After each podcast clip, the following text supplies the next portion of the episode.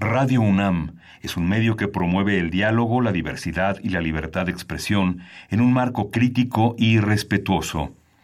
Los comentarios expresados a lo largo de su programación reflejan la opinión de quien los emite, mas no de la radiodifusora. Radio UNAM presenta Primer Movimiento. El mundo desde la universidad.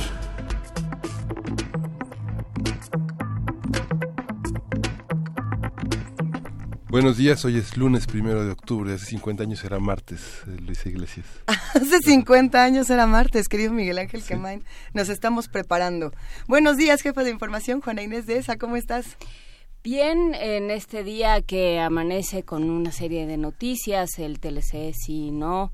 Ayer estuvimos cerrando las transmisiones de Radio UNAM desde la Feria Internacional del Libro Universitario. ¿Y cómo estuvo? Estuvo muy interesante, platicamos, estuvo eh, transmitiendo el eh, Héctor Castañeda alias el perro muchacho y yo estuvimos en los micrófonos.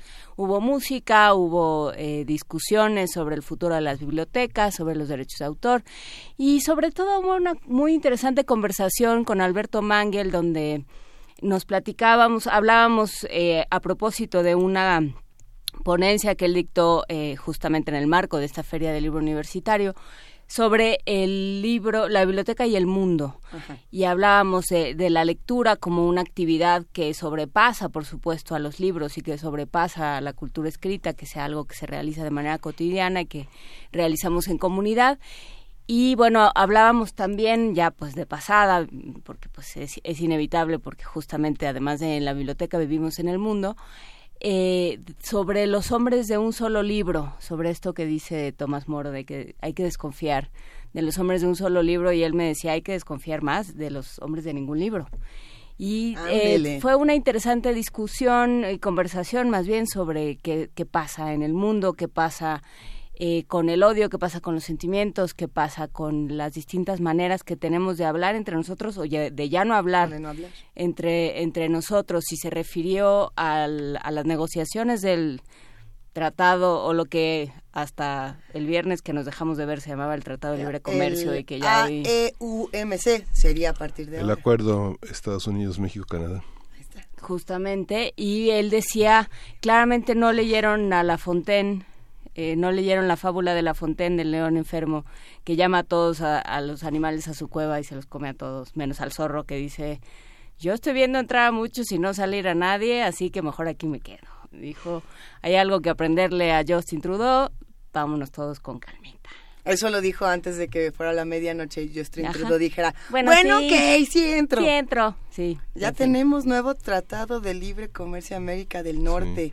Eh, ¿Qué pasó o qué es lo nuevo en este acuerdo, que ya no es tratado, que ya no se llama como se llama, eh, todavía no se sabe y, tratemos de, revisar el documento completo antes de las especulaciones. Las, las, especulaciones son interesantes, pero creo que habrá que esperar a ver qué dice, porque por ahí se estaba ya diciendo en muchos medios, es que Canadá se dio todo para, para que Estados Unidos pudiera tomar las decisiones. Creo que no va por ahí, pero hay que esperar, porque sí, sí, y sí, sí, qué va a pasar y qué, qué fue lo que al final acordó México, porque además ya estaba México ahí y tampoco se tiene tan claro. Pero bueno, ¿cómo lo ve Mangel? Eso me parece fascinante.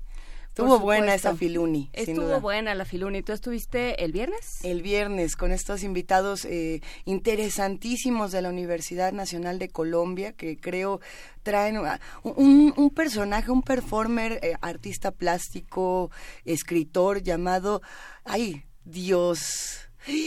Dioscórides. Dioscórides. Qué fascinante. Lo conocían porque yo la verdad lo acabo de conocer y, me llevé como toda una grata sorpresa de la concepción que se tiene de, de los procesos de paz en Colombia a partir del arte y a partir eh, sobre todo del regreso a los rituales, a los rituales chamánicos. Ya lo iremos conversando a lo largo de este programa. Hay que decir con muchísimo gusto que hoy es el cumpleaños de Oriel Gámez, nuestra asistente de producción, y le mandamos un abrazote. Ya nos hizo, ¡yay! Dice que cumple 17 años que ya va a cumplir 18 muy pronto. No, pero sí es muy joven y de verdad nos da muchísimo gusto que todos podamos celebrarlo esta mañana con un programa que tiene de todo.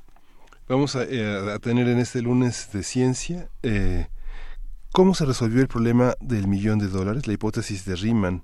Esta es una conversación con el doctor Javier Elizondo, que es investigador del Instituto de Matemáticas en el área de geometría algebraica. Está buenísimo. Tenemos 10 áreas en 10 sesiones con Carmen Ferraz, soprano, que nos va a presentar Summertime. Vamos a ver qué nos tiene Gershwin el día de hoy y quién lo interpreta. Tenemos también más notas. En la nota nacional, La fosa de agua y lo que revela es un comentario de Lidiette Carrión, ella es periodista independiente egresó de la Facultad de Ciencias Políticas y Sociales de la UNAM y de la Escuela de Escritores de la SOGEM con un testimonio sobrecogedor sobre los feminicidios. En la nota del día vamos a hablar de la elección de Puebla y la crónica de un reencuentro. ¿Qué tanto pasó en Puebla este fin de semana? Eh, algunos hablaban, por supuesto, del, recuento del proceso electoral, otros hablaban de bodas FIFI, que ya luego les iremos contando cómo es el encabezado de reforma. Está interesantísimo. Otro, en otro momento será.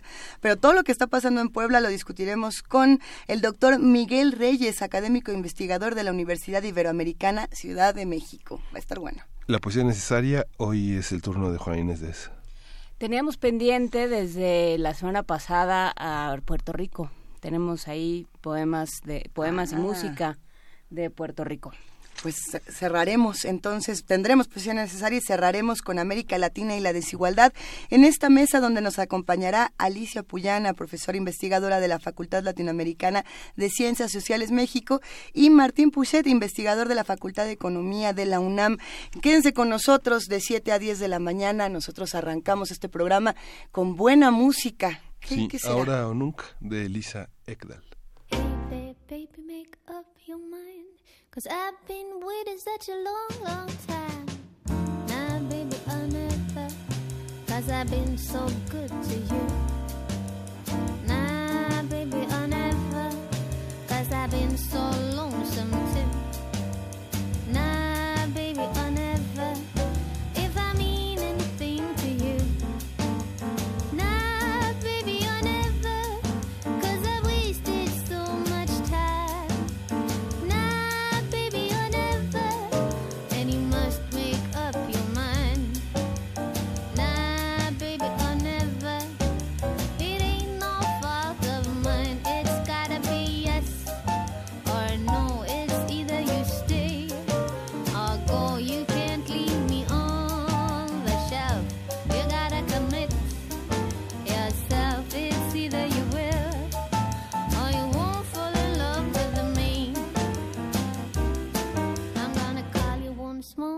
telephone.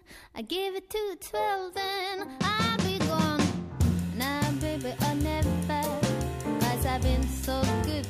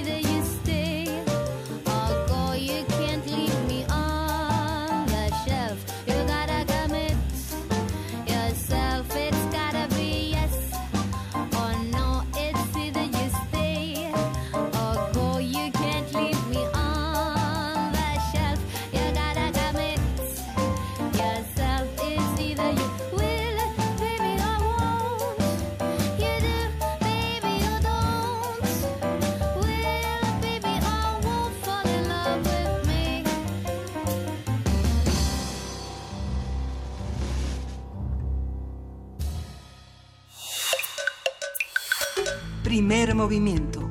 Hacemos comunidad. Lunes de Ciencia.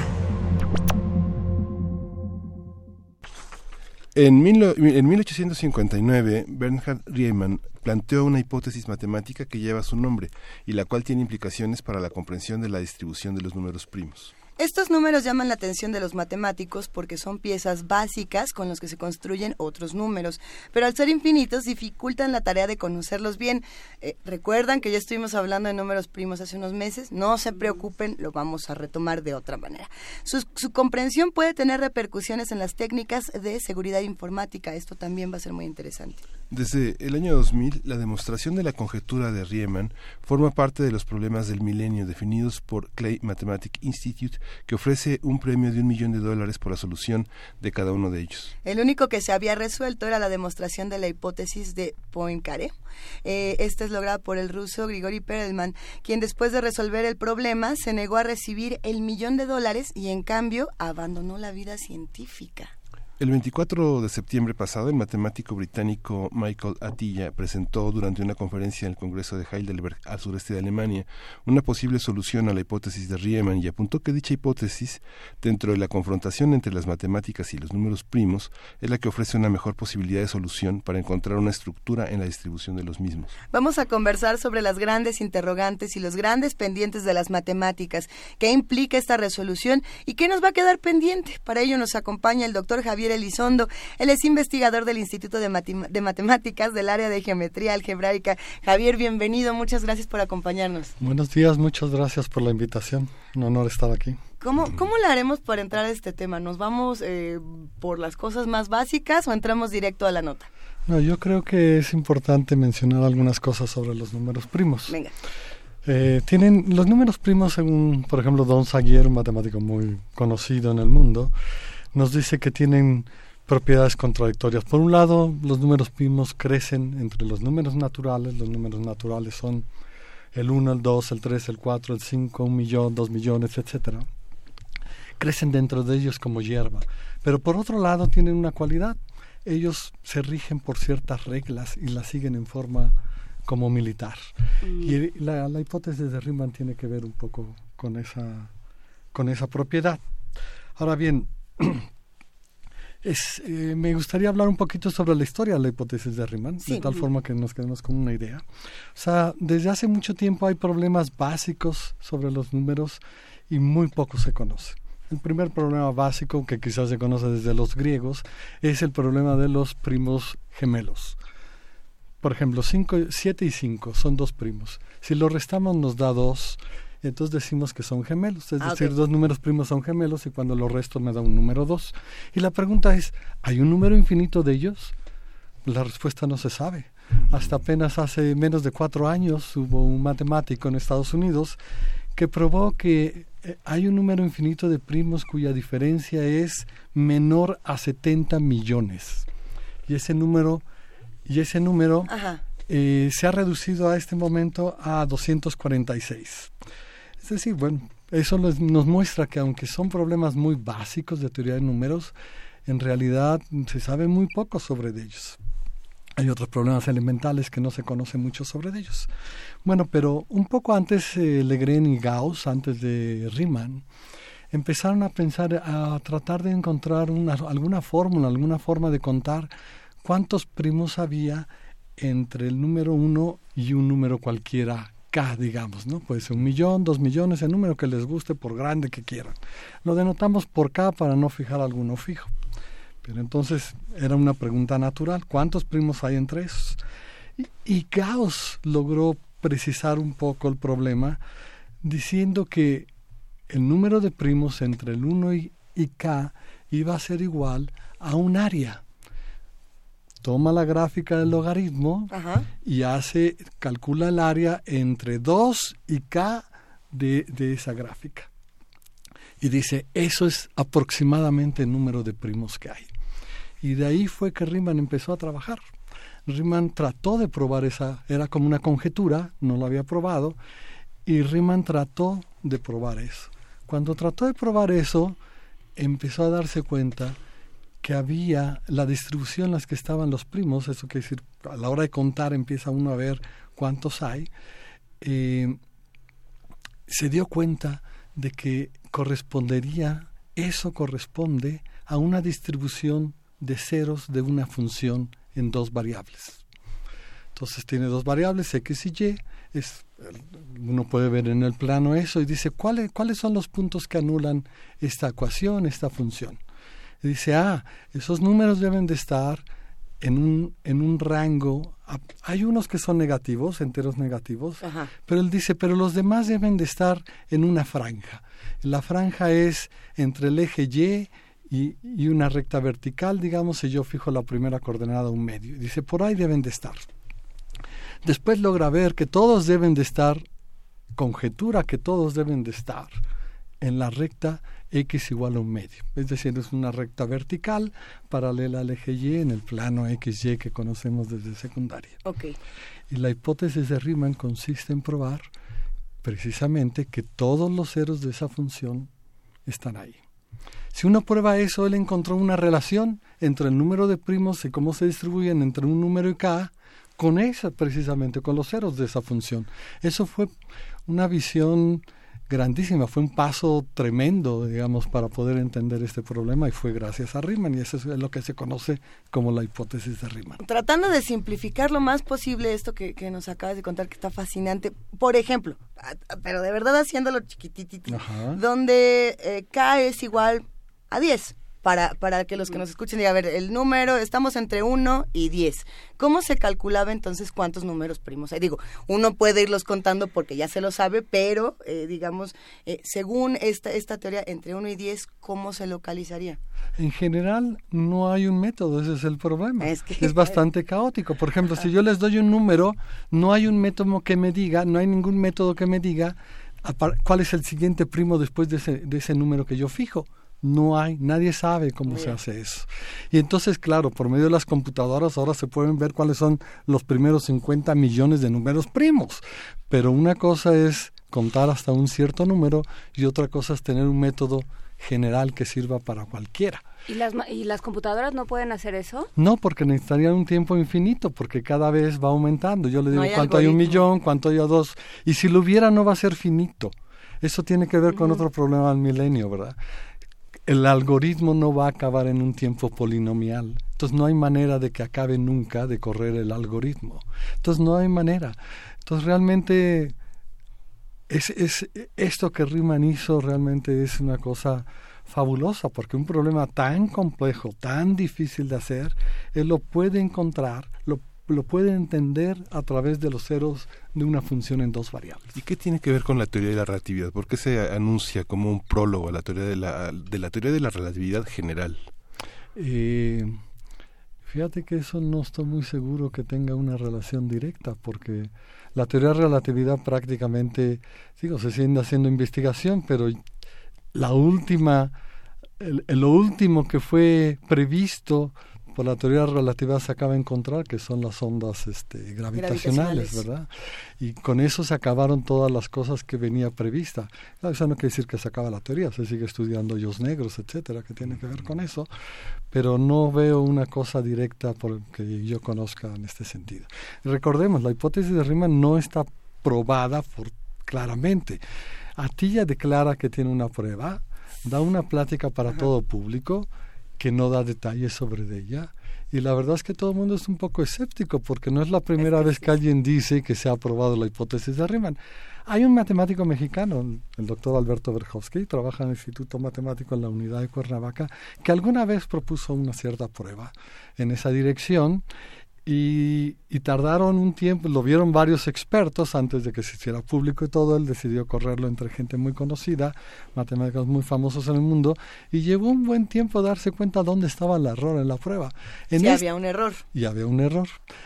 Entonces, claro, todo el mundo es un poco escéptico porque la plática de Atilla no se dieron detalles sobre la demostración que es lo que todo el mundo quería ver. Entonces, habría que esperar a ver el artículo que él envía para publicación y de seguro va a haber una revisión muy extensa y va a tardar mucho tiempo en, darse un veredicto. Recordemos el teorema de Fermat, que en 1994 Andrew Walsh envió a publicación tardó más de un año y en ese año se dieron cuenta que había un error, un error que no pudo él arreglar. Tuvieron que cambiar la técnica para resolver el problema y usaron otra completamente nueva y una, un año después de eso lograron sacar el artículo con, con una prueba definitiva que ahora ya todo el mundo acepta como una prueba del hecho del teorema de Fermat. Así es que aquí todavía nos va a llevar un tiempo darnos cuenta si a ti ya lo probó. ¿Qué pasa con los números primos? ¿Por qué generan tantos problemas? Pues mire, los números primos son como los átomos de los números. ¿okay? Así como toda la materia esta está hecha de, de, átomos, los números primos tienen ese papel con los números en general. Todo número entero que nosotros tengamos se descompone como el producto de números primos. Por ejemplo, 10 es 5 por 2, ¿no? Este 14 es 7 por 2. Los primos van del 2, 3, 5, 7, etcétera. Entonces, cualquier número que tengamos se descompone como números, como producto de números primos. Realmente es la base de entender todo.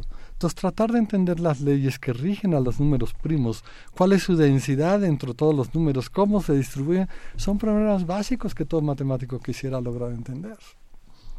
Claro, ¿equivaldría como a la fisión nuclear? Equivaldría como a pensar que absolutamente todo lo que tenemos que tiene que ver con los números, en realidad se reduce a entender todas las leyes que rigen a los números primos. Que no, que no conocemos ninguna. ¿Qué otra ley conocemos de los números primos? Salvo que pueden ser divisibles entre sí mismos y entre uno. Ajá, esa es la definición. Es quitando al uno, como el uno no es un número primo, la definición es para los demás números, digamos. Este, muchas leyes no se conocen, se pueden conocer algunas cosas, por ejemplo, que... Eh, a ver, déjame ver.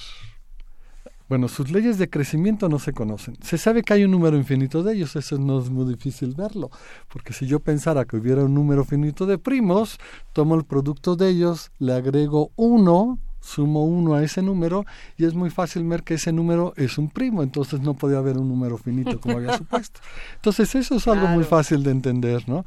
Que hay un número infinito de ellos, pero nadie sabe si entre dos números muy grandes no hay ni un primo en medio de ellos, por ejemplo.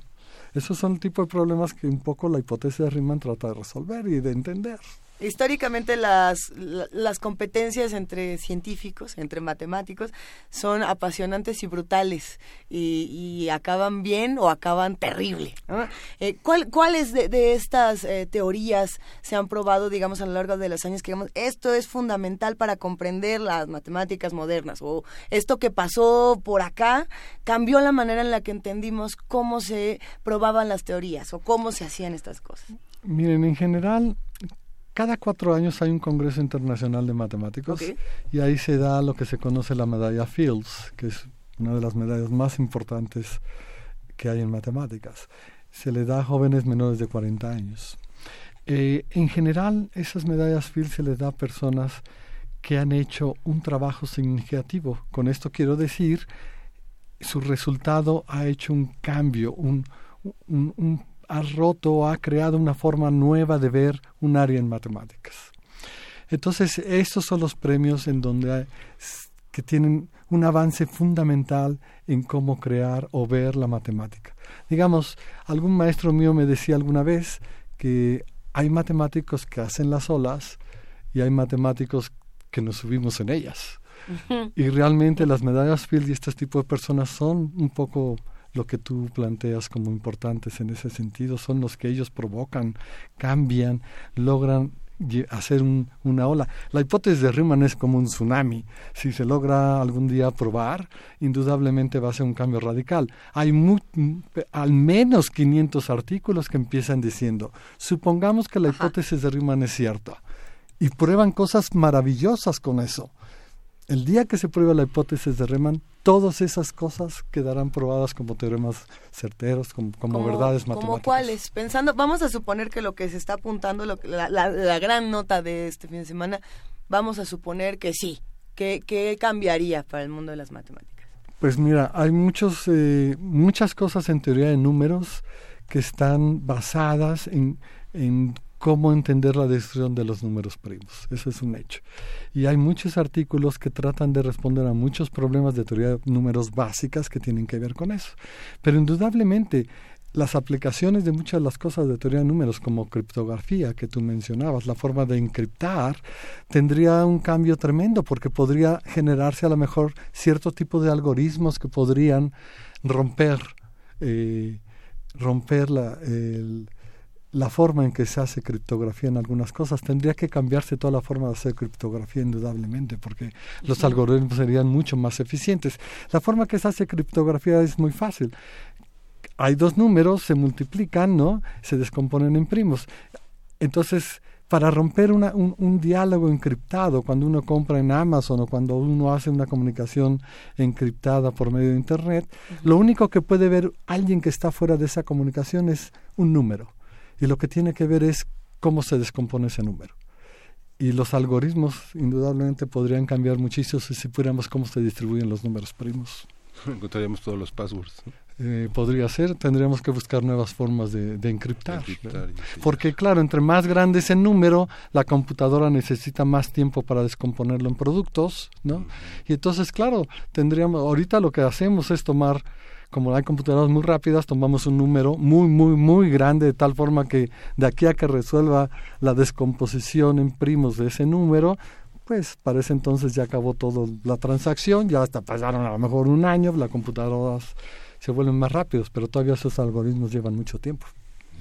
Eh, ¿cómo, ¿Cómo es la vida de un matemático? ¿Qué, ¿En qué trabaja un matemático todos los días? ¿Llega a su oficina, a su cubículo y qué hace? Bueno, hay diferentes tipos de matemáticos, ¿no? Hay matemáticos que están interesados en cosas aplicadas, hay matemáticos que están interesados en cosas muy teóricas, ¿no? Y cada uno tiene una forma de trabajo. Los matemáticos muy aplicados pueden tener convenios con industrias, ir en problemas muy concretos y entonces tiene una parte de campo y una parte de trabajo. Pero un matemático teórico, que habemos muchos en, en este país, pues lo que hacemos es estar pensando en un problema por mucho tiempo y a veces estamos en nuestra casa y viene la idea. Hay una, hay una anécdota, una historia muy bonita de Henry Poincaré, que es un matemático muy famoso, principios, finales del 19, principios del 20, que por cierto él eh, también trabajó en la teoría de relatividad especial, al, al paralelo con Einstein, y, él decía, mandó una, mandó una pequeño escrito a la sociedad de psicólogos de aquella época, tratando de explicar qué significaba la creatividad en matemáticas, qué significaba el proceso matemático. Y él les platicaba que había pensado muchísimo en un trabajo que es muy importante, que otro sería momento para platicarles en otra ocasión. Mucho tiempo en forma muy intensa y ya lo había dejado. Y si iba un domingo a una excursión con unos amigos geólogos, geólogos cuando pisó el primer escalón del autobús para irse, en ese momento como una ráfaga le vino el resultado que quería, le vino la idea de cómo resolver el problema que tenía. Y entonces él dijo, lo que pasa es de que ese trabajo intenso, racional, desencadena un trabajo en el inconsciente que sigue andando mientras uno ya no está consciente de eso y de repente aparece otra vez en la racionalidad de forma misteriosa. Y eso es lo que uno le llama a veces la genialidad en matemáticas. Bueno, pues los, los que no somos Poincaré, que trabajamos día a día con el trabajo, algo de eso también nos pasa. Tenemos un trabajo intenso, racional, de repente cambiamos, empezamos preparando clases, tenemos alumnos de doctorado y de repente las ideas vienen cuando estamos en la casa, cuando nos estamos bañando, cuando estamos conversando con un amigo. Entonces la vida en matemáticos es un continuo en el trabajo, en el, en el pensar, en el descubrir. Es un tema de madurez, por ejemplo, Riemann murió muy joven, digamos, 44 años, 43 años. Bueno, a ti ya nos dice que precisamente él quiere probar que también a los 90 años es posible tener ideas geniales. Ah, Propone el trabajo, la demostración de la hipótesis de Riemann, tratando de mostrar también eso. Es verdad que hay, un, hay una idea de que las ideas más fuertes provienen en el momento más joven. Eh, yo no estoy seguro de eso. Lo que es cierto es que muchos de los mediadistas fieles, que son muy jóvenes, han logrado resultados impresionantes que han cambiado la matemática en edades muy jóvenes. Pero también en la historia hay gente que ha empezado tarde. Riemann no fue alguien muy joven cuando empezó a hacer matemáticas y tiene resultados que transformaron la matemática al mundo. Entonces no creo que sea una ley. Es natural que cuando uno es muy joven tiene la energía y, y el interés pues como todos los jóvenes, no solo en matemáticas, ¿verdad? En el deporte, en muchas otras cosas, en el arte, surgen muchas cosas cuando uno es muy joven, ¿no? Pero la madurez y el desarrollo intelectual, ¿no?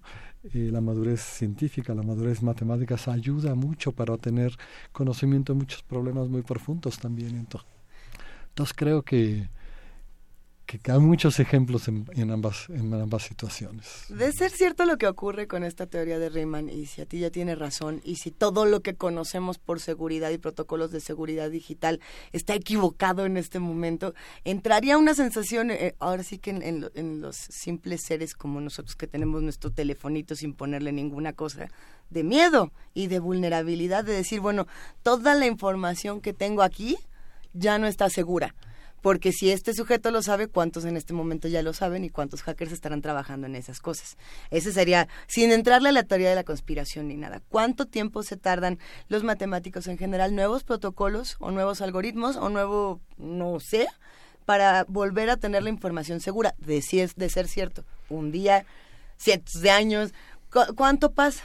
No es que ahorita sea inseguro y no es que esté mal ahorita, lo que pasa que o sea, no hay un hueco en, el algoritmo que ahora yo tengo terror y ya la Matrix va a llevar todo. No, no, no. Tardaría un tiempo en desarrollarse algoritmos para desencriptar, etcétera. Tampoco es una cosa tan tan inmediata, ¿no? Pero al mismo tiempo que empezarían a haber algoritmos para, para lograr desencriptar o hackear, etcétera, empezaría a haber otro tipo de algoritmos para la seguridad volverla a hacer, etcétera. Entonces no es así una cosa tan no entremos en pánico. No hay que entrar en pánico, no tiene nada que ver con eso. Y hablando de otro tema también que viene con el espíritu de los tiempos, eh, ¿qué pasa con la espectacularización? Porque eh, has, has aludido varias veces en esta conversación a la, la, a la forma en la que se presentó esta supuesta demostración de la, de la hipótesis de Riemann. Eh, ¿cómo, ¿Cómo entenderla, digamos? ¿Cómo entender que ahora los matemáticos pueden también eh, que puede ser primera plana o bueno, tercera, por ahí, el, un, problema matemático. ¿Así fue siempre?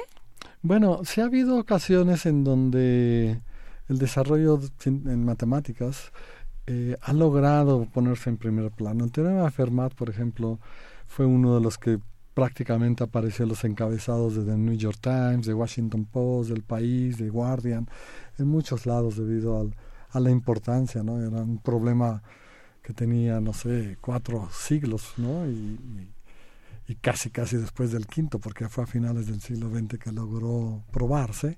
Entonces, a veces tenemos esa espectacularidad. La verdad es que yo creo que debería haber más. hay dos problemas por los que veo que a veces no aparecemos en, en las noticias. Uno es la dificultad del lenguaje. O sea, las matemáticas tienen un lenguaje que lleva tiempo aprenderlo. Y entonces, sí, podemos oír hablar de hoyos negros, ¿no? Y la verdad que aunque no entendamos mucho qué es un hoyo negro, poco a poco nos acostumbramos y podemos entender qué es, al menos darnos una idea. Pero hay muchas cosas matemáticas que para lograr mostrarlas se necesita conocer un poco el lenguaje y eso hace la dificultad en la divulgación de las matemáticas. Sin embargo, creo que en México hay un pequeño grupo de gente que está buscando desarrollar divulgación de matemáticas precisamente para lograr explicar conceptos muy avanzados con un lenguaje muy avanzado de una manera en que se vuelva más accesible a toda la sociedad. Es muy importante que la sociedad en México empiece a adquirir una cultura sobre el quehacer científico en matemáticas por muchas razones, porque eso le permite no solo tener un conocimiento más amplio, sino le permite en algún momento, algún día, buscar algún matemático para resolver cierto tipo de problemas. Por ejemplo, la industria, que en México es muy pobre eso, la industria no ve la necesidad de las matemáticas para su propio desarrollo. En muchos otros países ya es un hecho, ¿no? ¿Qué problemas eh, prácticos tiene el, desarrollo de las matemáticas para la industria? pues hay muchísimos. Eh, el desarrollo tecnológico se necesita ingenieros, pero indudablemente se necesitan matemáticos. Procesos de modelación, por ejemplo, en la industria. Un matemático que haga se dedique mucho a teoría de control o problemas de modelación en ecuaciones de, derivadas parciales, podría tener una influencia grandísima en muchos de ese tipo, en muchos problemas de tipo. Desarrollo de prototipos en medicina, por ejemplo, indudablemente. Nada más les menciono uno que nadie, poca gente conoce, pero cuando uno lee una tomografía, se van haciendo, se van haciendo eh, planos, se toman planos, uno ve las, las tomografías y son como cosas planos. ¿Cómo se reconstruye eso en una, en una cosa tridimensional? Es precisamente matemáticas la que hace eso, porque estudia el perímetro de cada plano y logra hacer un algoritmo para juntar todos estos planos y crear una figura tridimensional, que es lo que sirve en medicina.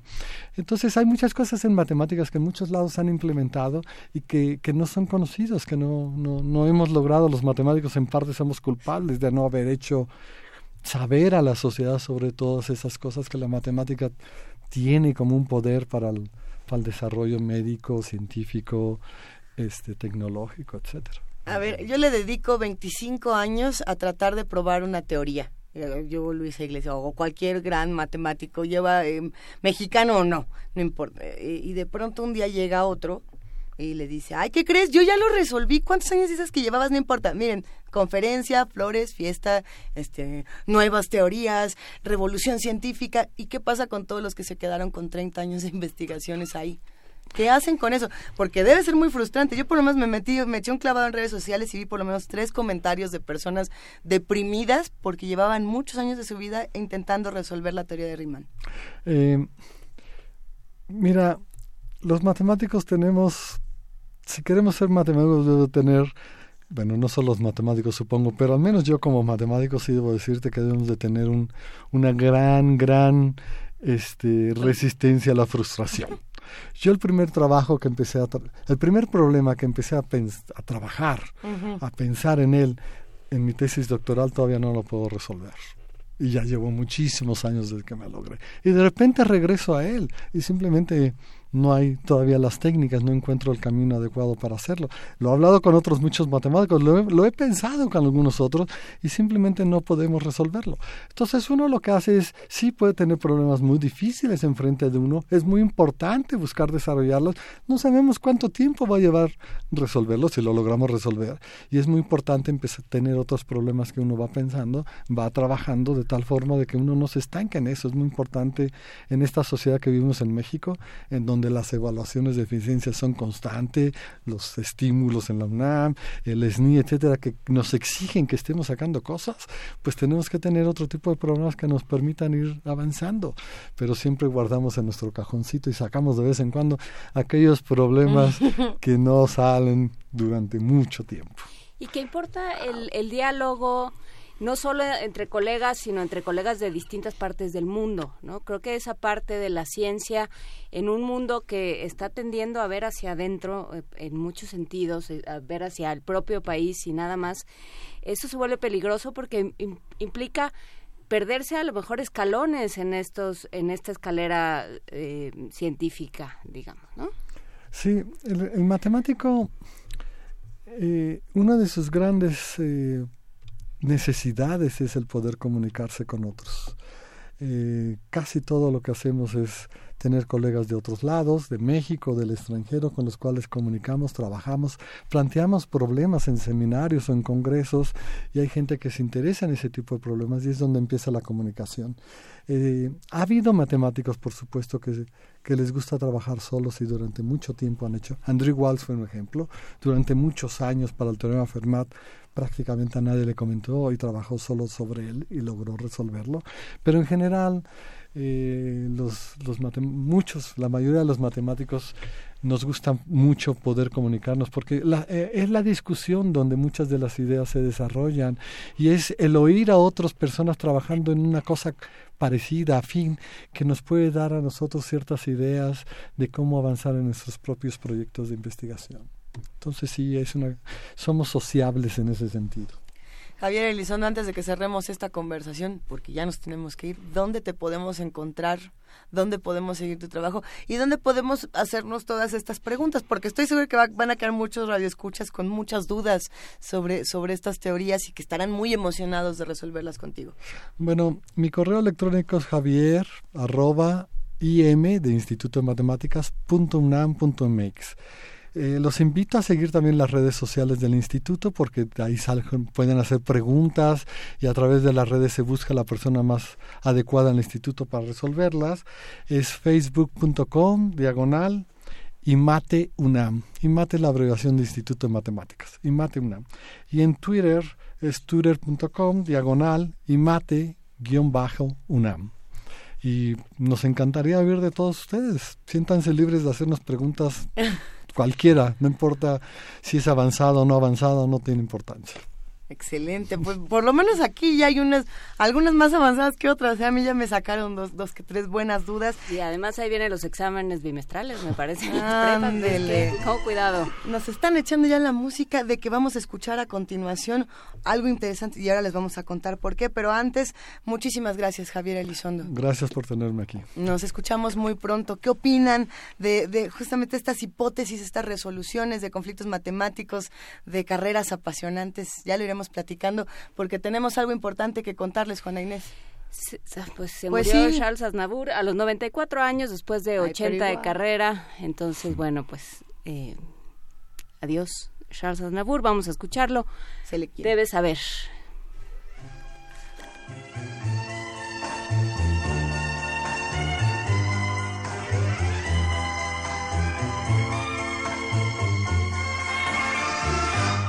Debes saber dejar de sonreír si la alegría se alejó. Te queda solo la tristeza y días de infelicidad. Debes saber que en esta angustia la dignidad hay que salvar. Aunque el dolor te sobrecopa, debes marchar y no volver. Ruega al destino que te abandona piedad, no me hagas sufrir. Debes saber fingir el llanto y hundirlo en tu corazón.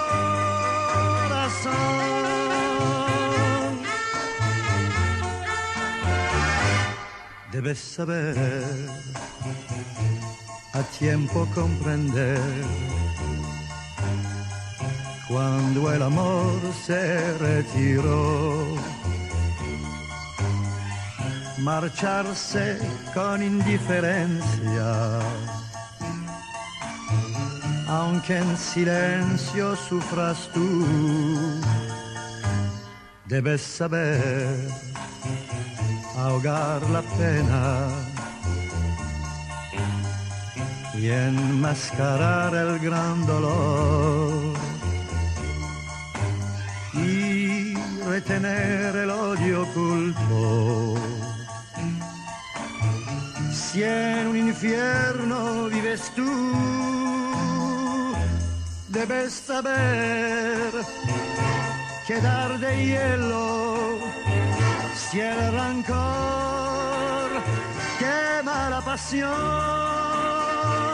Debes saber guardar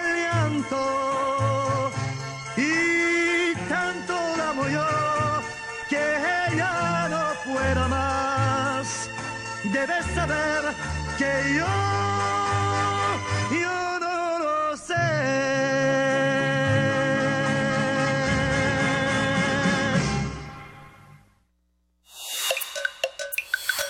Primer movimiento. Hacemos comunidad. 10 áreas en 10 sesiones.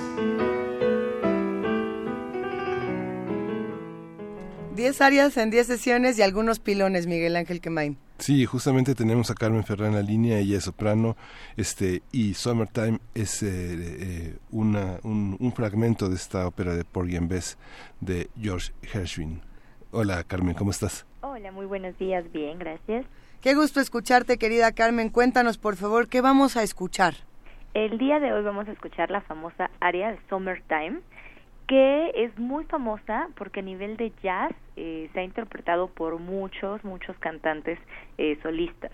Esta aria en realidad es un canto de cuna y se canta dos veces en la ópera por Bess. Es la primera aria que, se escucha, así es como inicia eh, el cuadro con esta aria y bueno, posteriormente casi al final se vuelve a retomar.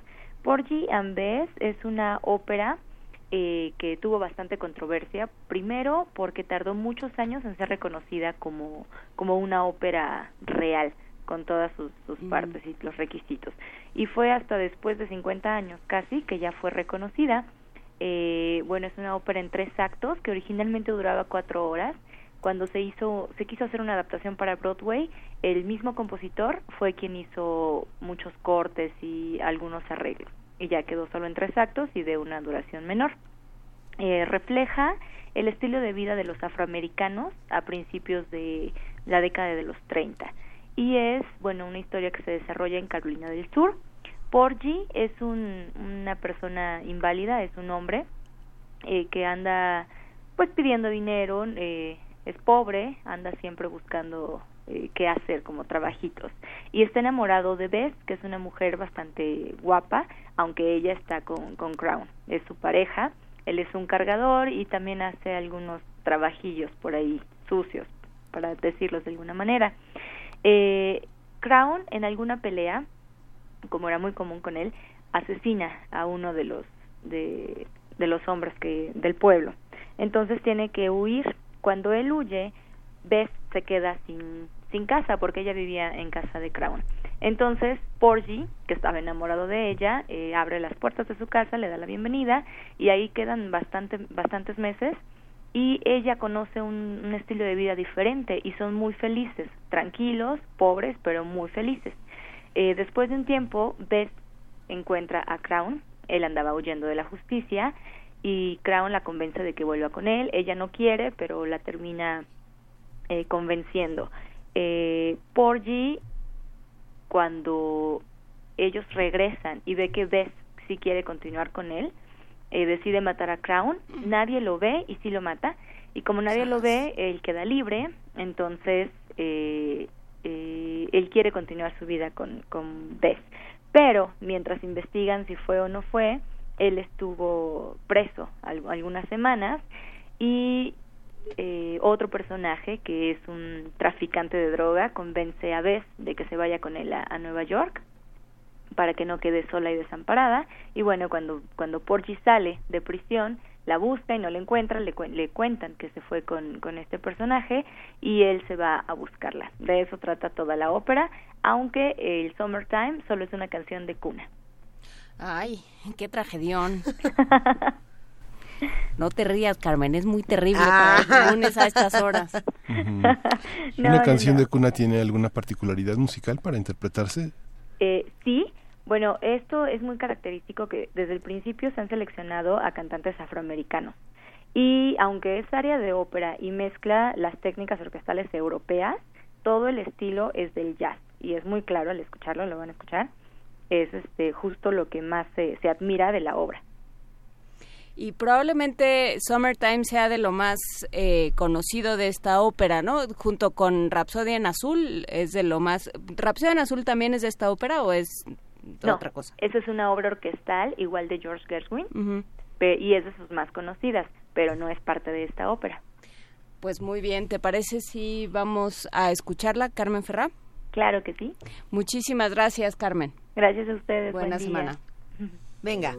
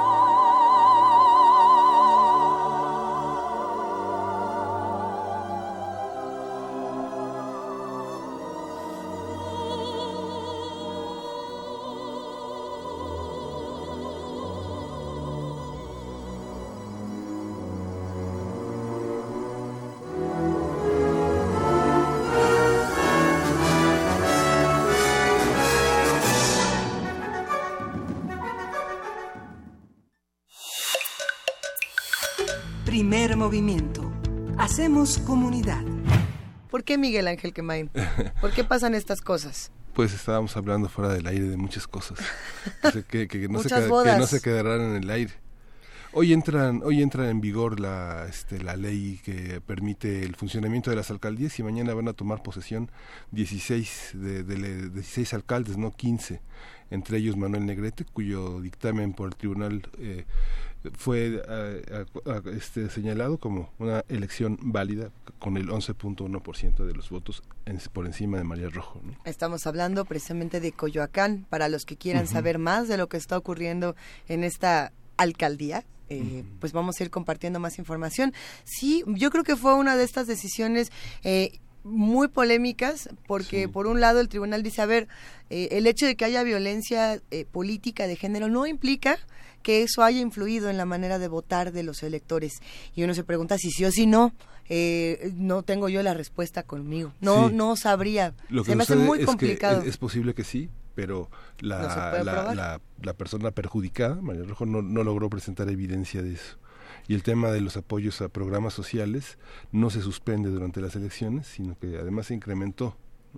la, la pregunta supongo que tendrá que quedar pendiente para muchos y muchas Sí. de, lo- de los candidatos, precandidatos, eh, autoridades correspondientes, etcétera, es cómo vamos a proteger a hombres y mujeres, porque los hombres también sufren este tipo de violencias, justamente de que, de que esto no vuelva a ocurrir. ¿no? Sí. Eh, habrá quienes digan, bueno, a ver, ¿qué vamos a hacer a partir de este momento en Coyoacán? Otros dirán, es que ese tipo de violencias no son aceptadas para Sí. nadie, ¿por qué el seguimos discutiendo tribunal esto? señaló que no había evidencias, sin embargo le ofreció este protección a María Rojo. Eh, mira. ¿no? Cosa que María Rojo rechazó. Pero, ¿qué tipo de protecciones necesitamos los que no somos o las que no somos María Rojo? Por ejemplo, digo, porque violencia la sufrimos todos y la sufrimos todos los días. Así que vámonos a una pausa aquí en primer movimiento y seguiremos en esta segunda hora. Se tienen que quedar con nosotros porque va a estar dura, pero importante. Síguenos en redes sociales. Encuéntranos en Facebook como Primer Movimiento y en Twitter como arroba PMovimiento. Hagamos comunidad.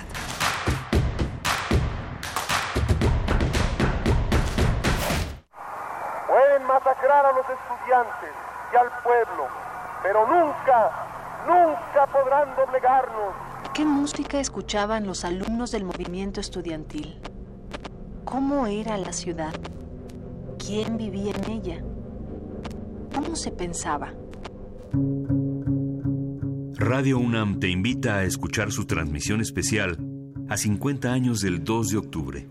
Todo un día de transmisión dedicado a recrear la vida social y política de nuestro país en el contexto de la represión estudiantil en la Plaza de las Tres Culturas. Escucha el combate musical entre los éxitos en inglés y las canciones de los exponentes nacionales. Mediodía Fabuloso será una guía para contextualizar la vida cultural en octubre de 1968. Y al mismo tiempo, sigue cada media hora la vida de cinco personajes que representan una posibilidad y quizá una certeza del 2 de octubre, para terminar con una recreación ficticia testimonial durante una transmisión de Radio Universidad. Además, Primer Movimiento, Prisma RU y Resistencia Modulada adaptarán su programación para conmemorar este día. Martes 2 de octubre por el 96.1 de FM. A 50 años del movimiento estudiantil. Perpetuar la memoria para que el olvido no nos alcance. Radio UNAM. Experiencia sonora. ¿De qué color eres? ¿No lo sabes? Tu papá siempre fue amarillo, pero tu mamá decidió por el verde. Tu abuelita es azul. Tus amigos son morados, pero tu profe cree que café es mejor, aunque la que te gusta es naranja. ¡Basta! Dejemos de vernos en colores y démosle un rostro humano a la política. Queremos escucharte. Suma tu voz a la nuestra. Entra a www.somoscomotu.mx. En el Partido Humanista, somos como tú. La muestra Vientos de Fusang, México y China en el siglo XX que se exhibe en el Museo Moral Diego Rivera es una ventana a la profunda relación e influencia recíproca entre artistas mexicanos y chinos. Está integrada por más de 50 piezas entre obra gráfica, pintura, dibujo, mural, documentos y material audiovisual procedentes de colecciones de China, Canadá, Estados Unidos y México. Vientos de Fusang, México y China en el siglo XX, se puede visitar en el Museo Mural Diego Rivera. La Facultad de Medicina de la UNAM, a través del Departamento de Psiquiatría y Salud Mental, ofrece a la comunidad universitaria los servicios de su Clínica de Atención Integral para las Adicciones. De lunes a viernes de 10 a 18 horas. Para más información, comunícate al teléfono 56 23 21 27 o consulta la página www.psiquiatria.facmed.unam.mx. La psicología observa al ser humano, sus escenarios y comprende su diversidad. Adentrémonos en ella. Juntos hagamos conciencia, psicología y sociedad un programa de análisis y reflexión con Berenice Camacho y las doctoras en psicología Tania Rocha y Mariana Gutiérrez. Todos los lunes a las 18 horas por el 96.1 de FM y su retransmisión los jueves a las 16 horas por el 860 de AM. Radio UNAM, Experiencia Sonora.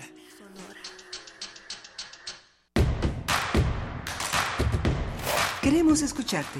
Llámanos al 55 36 43 39 y al 55 36 89 89. Primer movimiento. Hacemos comunidad.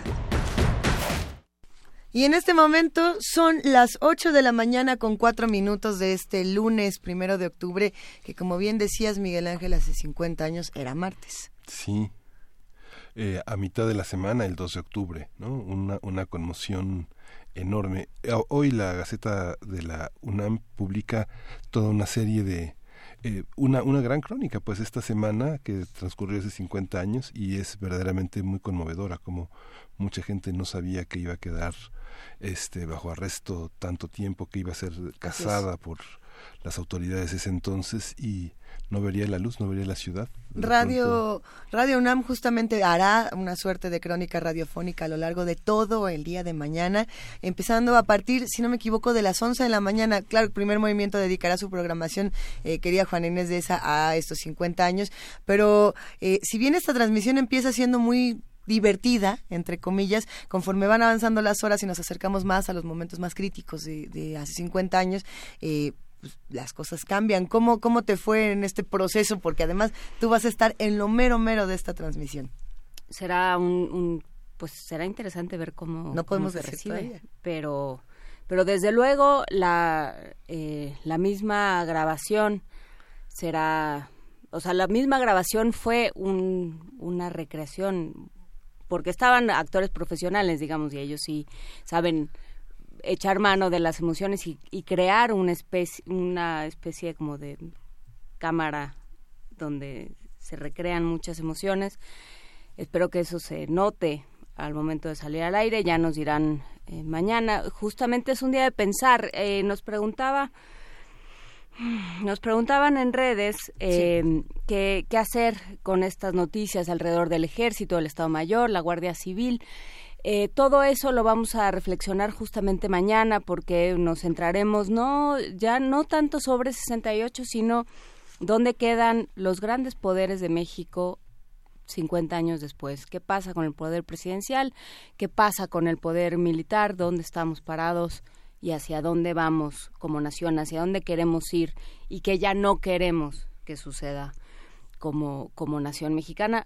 Mañana será una discusión interesante. Invitamos a todos a que la sigan. Si no me equivoco, eh, sí habíamos dicho, a las 11 de la mañana empiezan, digamos, los programas en vivo y las transmisiones que ya fueron previamente producidas. Pero desde las 8 de la mañana comienza, digamos, esta transformación radiofónica hacia 1968. Vamos a empezar a escuchar ciertas voces y ciertos testimonios, por así decirlo, ya irá, ya verán mañana o ya escucharán y les va a gustar mucho, esperemos, eh, de distintos personajes que fueron parte de un momento como este. Pero bueno, eh, sin más por el momento y para que se vayan antojando la transmisión de mañana, nos vamos a nuestras notas del día. Nota nacional. Primer movimiento. Hacemos comunidad. Nota nacional. La frontera entre los municipios de Tecámac y Ecatepec en el Estado de México ha sido el escenario de múltiples eventos violentos. En su investigación La fosa de agua, desapariciones y feminicidios en el río de los Remedios, Lidiet Carrión documenta los casos de al menos 10 adolescentes desaparecidas en la zona, casi todas estudiantes de entre 13 y 19 años al momento de desaparecer entre 2011 y 2014. Las que han sido halladas se encontraron sin vidas, con señales de intensa tortura. Los casos elegidos para la investigación se vinculan con la presunta presencia de crimen organizado. El trabajo revela patrones de lugares específicos donde las jóvenes desaparecieron, lugares comunes. La misma esquina, dos cuerpos arrojados de la misma manera al río de los remedios, la misma carretera. La fosa de agua deja al descubierto que ninguno de los casos habría podido ocurrir sin la participación de ciertos agentes miembros de las autoridades estatales. Sin embargo, los familiares que buscan a las desaparecidas han tenido que luchar contra un sistema ineficaz y precarias investigaciones que se hacen de manera desarticulada, ignorando pistas comunes entre casos que no se investigan en conjunto. Vamos a conversar sobre estos casos de desaparición y lo que revela de las instituciones y la justicia en México con Lidiet Carrión, periodista independiente, egresada de la Facultad de Ciencias Políticas y Sociales de la UNAM y de la Escuela de Escritores de la SOGEM. Ella ha dado diversos talleres sobre periodismo y género para periodistas y sus reportajes se pueden consultar en la sección de investigaciones especiales de El Universal y en pie de página. Eh, bien, y en pie de página. Bienvenida, Lidiet. Eh, el, el, el hoyo negro del Río de los Remedios. ¿Cómo, ¿Cómo fue esta investigación? Cuéntanos. Hola, este, buenos días. Bueno, eh, ahí platicar un poco, soy periodista independiente y uno de los trabajos que en los que estuve participando durante seis años fue una sección sobre violencia de género eh, para el Universal Gráfico. eh, la idea era acercar este tipo de temas, sensibilizar al, a los sectores urbanos populares. Entonces, al principio se trataba mucho sobre feminicidios, pero poco a poco la, la misma agenda fueron llegando muchas eh, familias buscando sus hijas desaparecidas en distintas partes del Valle de México. Eh, durante todo este tiempo, pues yo fui viendo donde había como, o sea, lugares donde estaban desapareciendo de manera muy recurrente, donde había como datos muy parecidos y esto eh, el lugar que me brincó sobre todo pues fue el, área de los héroes Tecamac y el área de eh, y la frontera con Ecatepec. Entonces este pues fui dando seguimiento durante varios años a estos casos platicando con con las mamás etcétera no y, y bueno algún un caso se eh, fue resuelto. Mm. es el caso que es vinculado a Eric San Juan Palafox alias el Mili que en su momento fue como muy sonado porque lo, lo, lo presentan como eh, líder de una banda de tratantes y, y narcomenudistas en la zona de los héroes Tecamac y a partir de ahí se, se eh, salen y bueno y tres adolescentes de en su momento cuando cometieron los asesinatos tendrían unos 15 años. Y a partir de ahí salen como varias líneas de investigación que nunca son realmente eh, seguidas no y y, bueno pues este eh, al final el libro documenta al menos 10 casos eh, eh, la, muchas de las jóvenes de las niñas están desaparecidas hasta ahora y una de las premisas es buscarlas con vida, porque, por ejemplo, de los casos que han sido localizadas sin vida, algunas fueron localizadas al día siguiente, pero otras fueron localizadas un año después. Por ejemplo, hay el caso de una niña que fue localizada un año después y durante todo ese año, eh, según lo, que arrojan los periciales, que bueno, los periciales nunca hay que tenerles mucho no hay que hacerles mucho caso, pues había permanecido un año con vida. En otro caso, otra muchacha, otra niña igual de 14 años, eh, eh, permaneció con vida cinco meses después de su desaparición. Entonces, es como muy importante eh, desarticular qué es lo que está pasando ahí. ¿Cuáles son las hipótesis, Lidia? Bueno, yo, yo, este, lo, yo me trato, pues, eh, básicamente de presentar como de colocar los mapas en donde desaparecieron, los mapas en donde fueron encontradas. Eh, una cosa muy importante que finalmente es lo que eh, en el río de los remedios, a la altura de los héroes Tecamac, uh -huh. justo la frontera de Catepec, este, Tecamac, este, fueron hallados eh, al menos tres, tres cuerpos, uh -huh. pero identificados, pero eh, fueron hallados muchísimos restos que nadie sabe de quién son. Uh -huh. Entonces, habla ahí de una cosa como muy sistemática, muy dolorosa eh, para, para, las familias y pues para todos, ¿no? Y que sigue como en impunidad porque, por ejemplo, las familias ahora están pidiendo que pues que se saque muestras de ADN, o sea, que haya claridad de cuántos cuerpos se encontraron. En su momento la, la, eh, la Procuraduría dijo que no se habían encontrado, que se habían encontrado solo dos y resulta que no, pues que se encontraron, o sea, las propias investigaciones arrojan, o sea, que al menos se encontraron así identificados como, o sea, de, de, cuerpos este, como cinco, pero se habla de tres mil restos óseos y por debajo del agua se habla de cuarenta. Entonces eh, se tiene que eh, esclarecer qué es lo que está pasando ahí, ¿no? Y sacar muestras de ADN, por eso eh, es el nombre de la fosa de agua, eso es un lugar más de todo lo que está pasando en el país, pero además es un lugar muy cerca al, digamos a la, al centro al centro de la, al, al centro del país el corazón del país y con muchísima impunidad pero siempre se sabía que era ahí, ¿no? Siempre se supo. Yo, sé, yo hace más de 30 años que la gente hablaba de, esos, de ese lugar como un tiradero, como una, una cosa.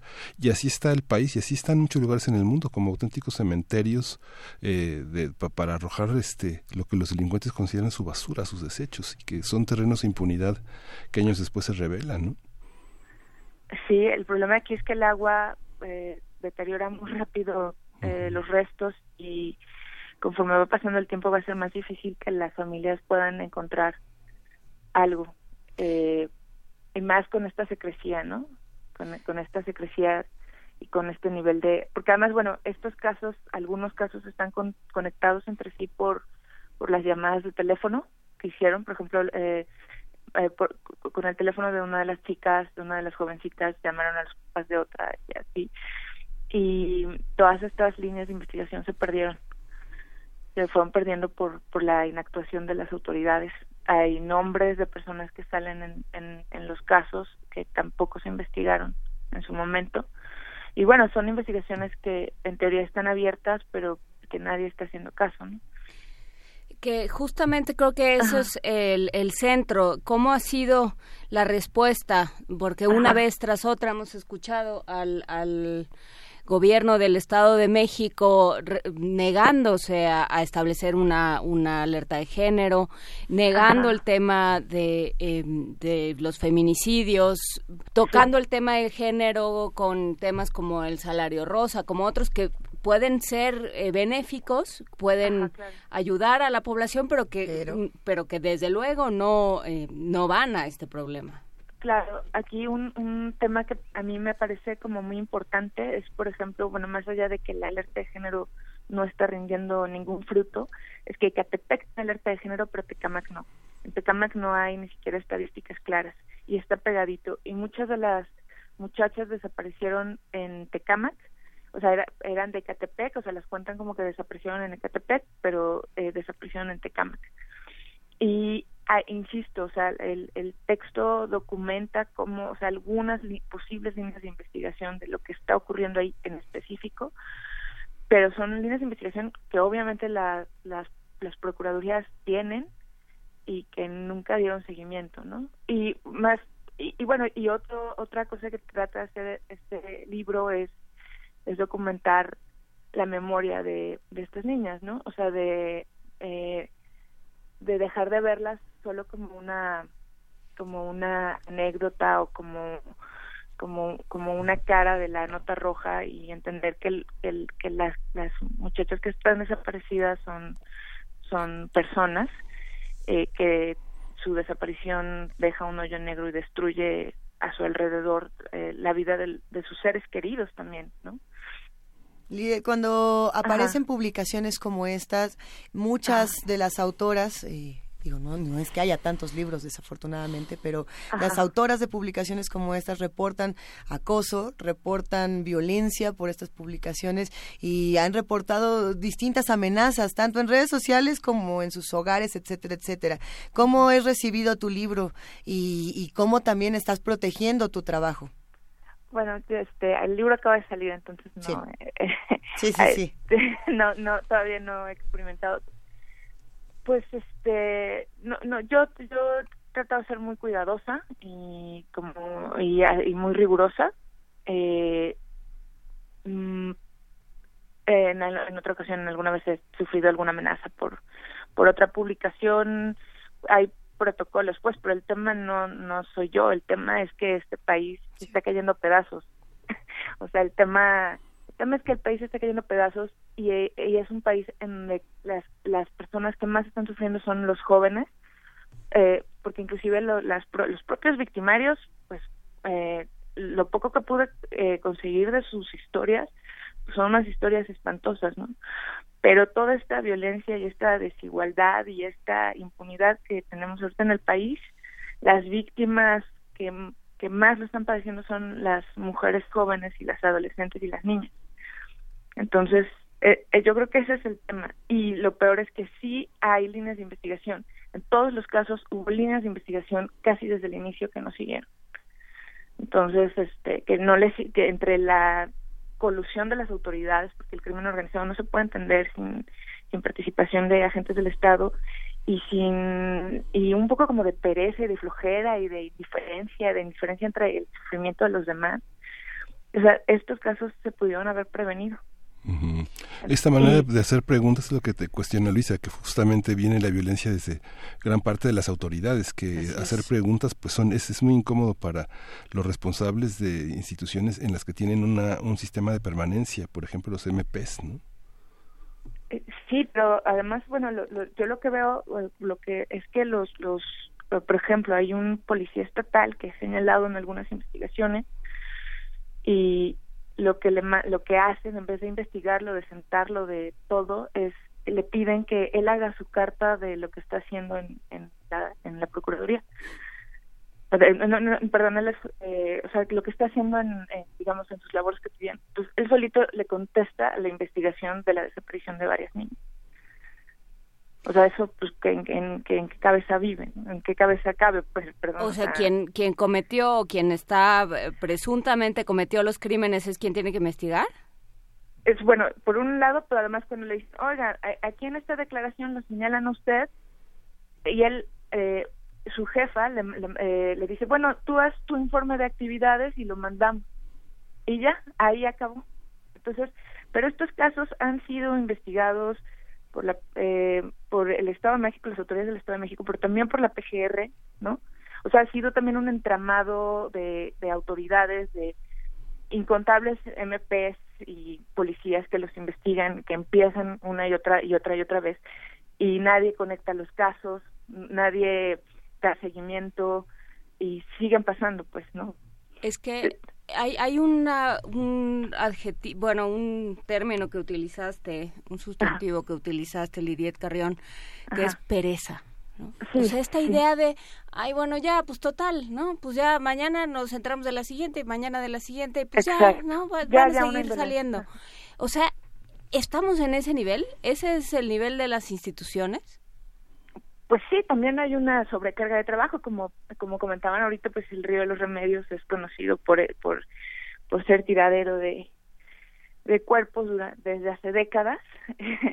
sí, ya hay hay un siento que es una como como pensar que nada se puede cambiar, pero también eh, con los policías con los que yo pude hablar, o sea, me recuerdo mucho está escrito en el libro, es, no vayas a levantar, no vayas a destapar una coladera y te vayas por ella, ¿no? O sea, entre la pereza, entre eh, pues que sí saben cosas, o sea, sí saben cosas y, dicen, y dicen, es que con estos no, no nos podemos meter, ¿no? O sea, eh, hay una, una sensación de esto no puede cambiar. Y, y bueno, el libro sí apunta a algunas líneas de investigación, insisto, recupera trata de recuperar eh, quiénes son estas niñas, ¿no? Que porque hay otra cosa, la estigmatización, ¿no? Del, Por ejemplo, el caso que, que se resuelve, que es el de que es como la columna vertebral, pues, hasta la fecha las autoridades dicen, bueno, es que ella vendía droga y, y, y se y, y guardan toda, dicen lo mismo que dijeron sus asesinos.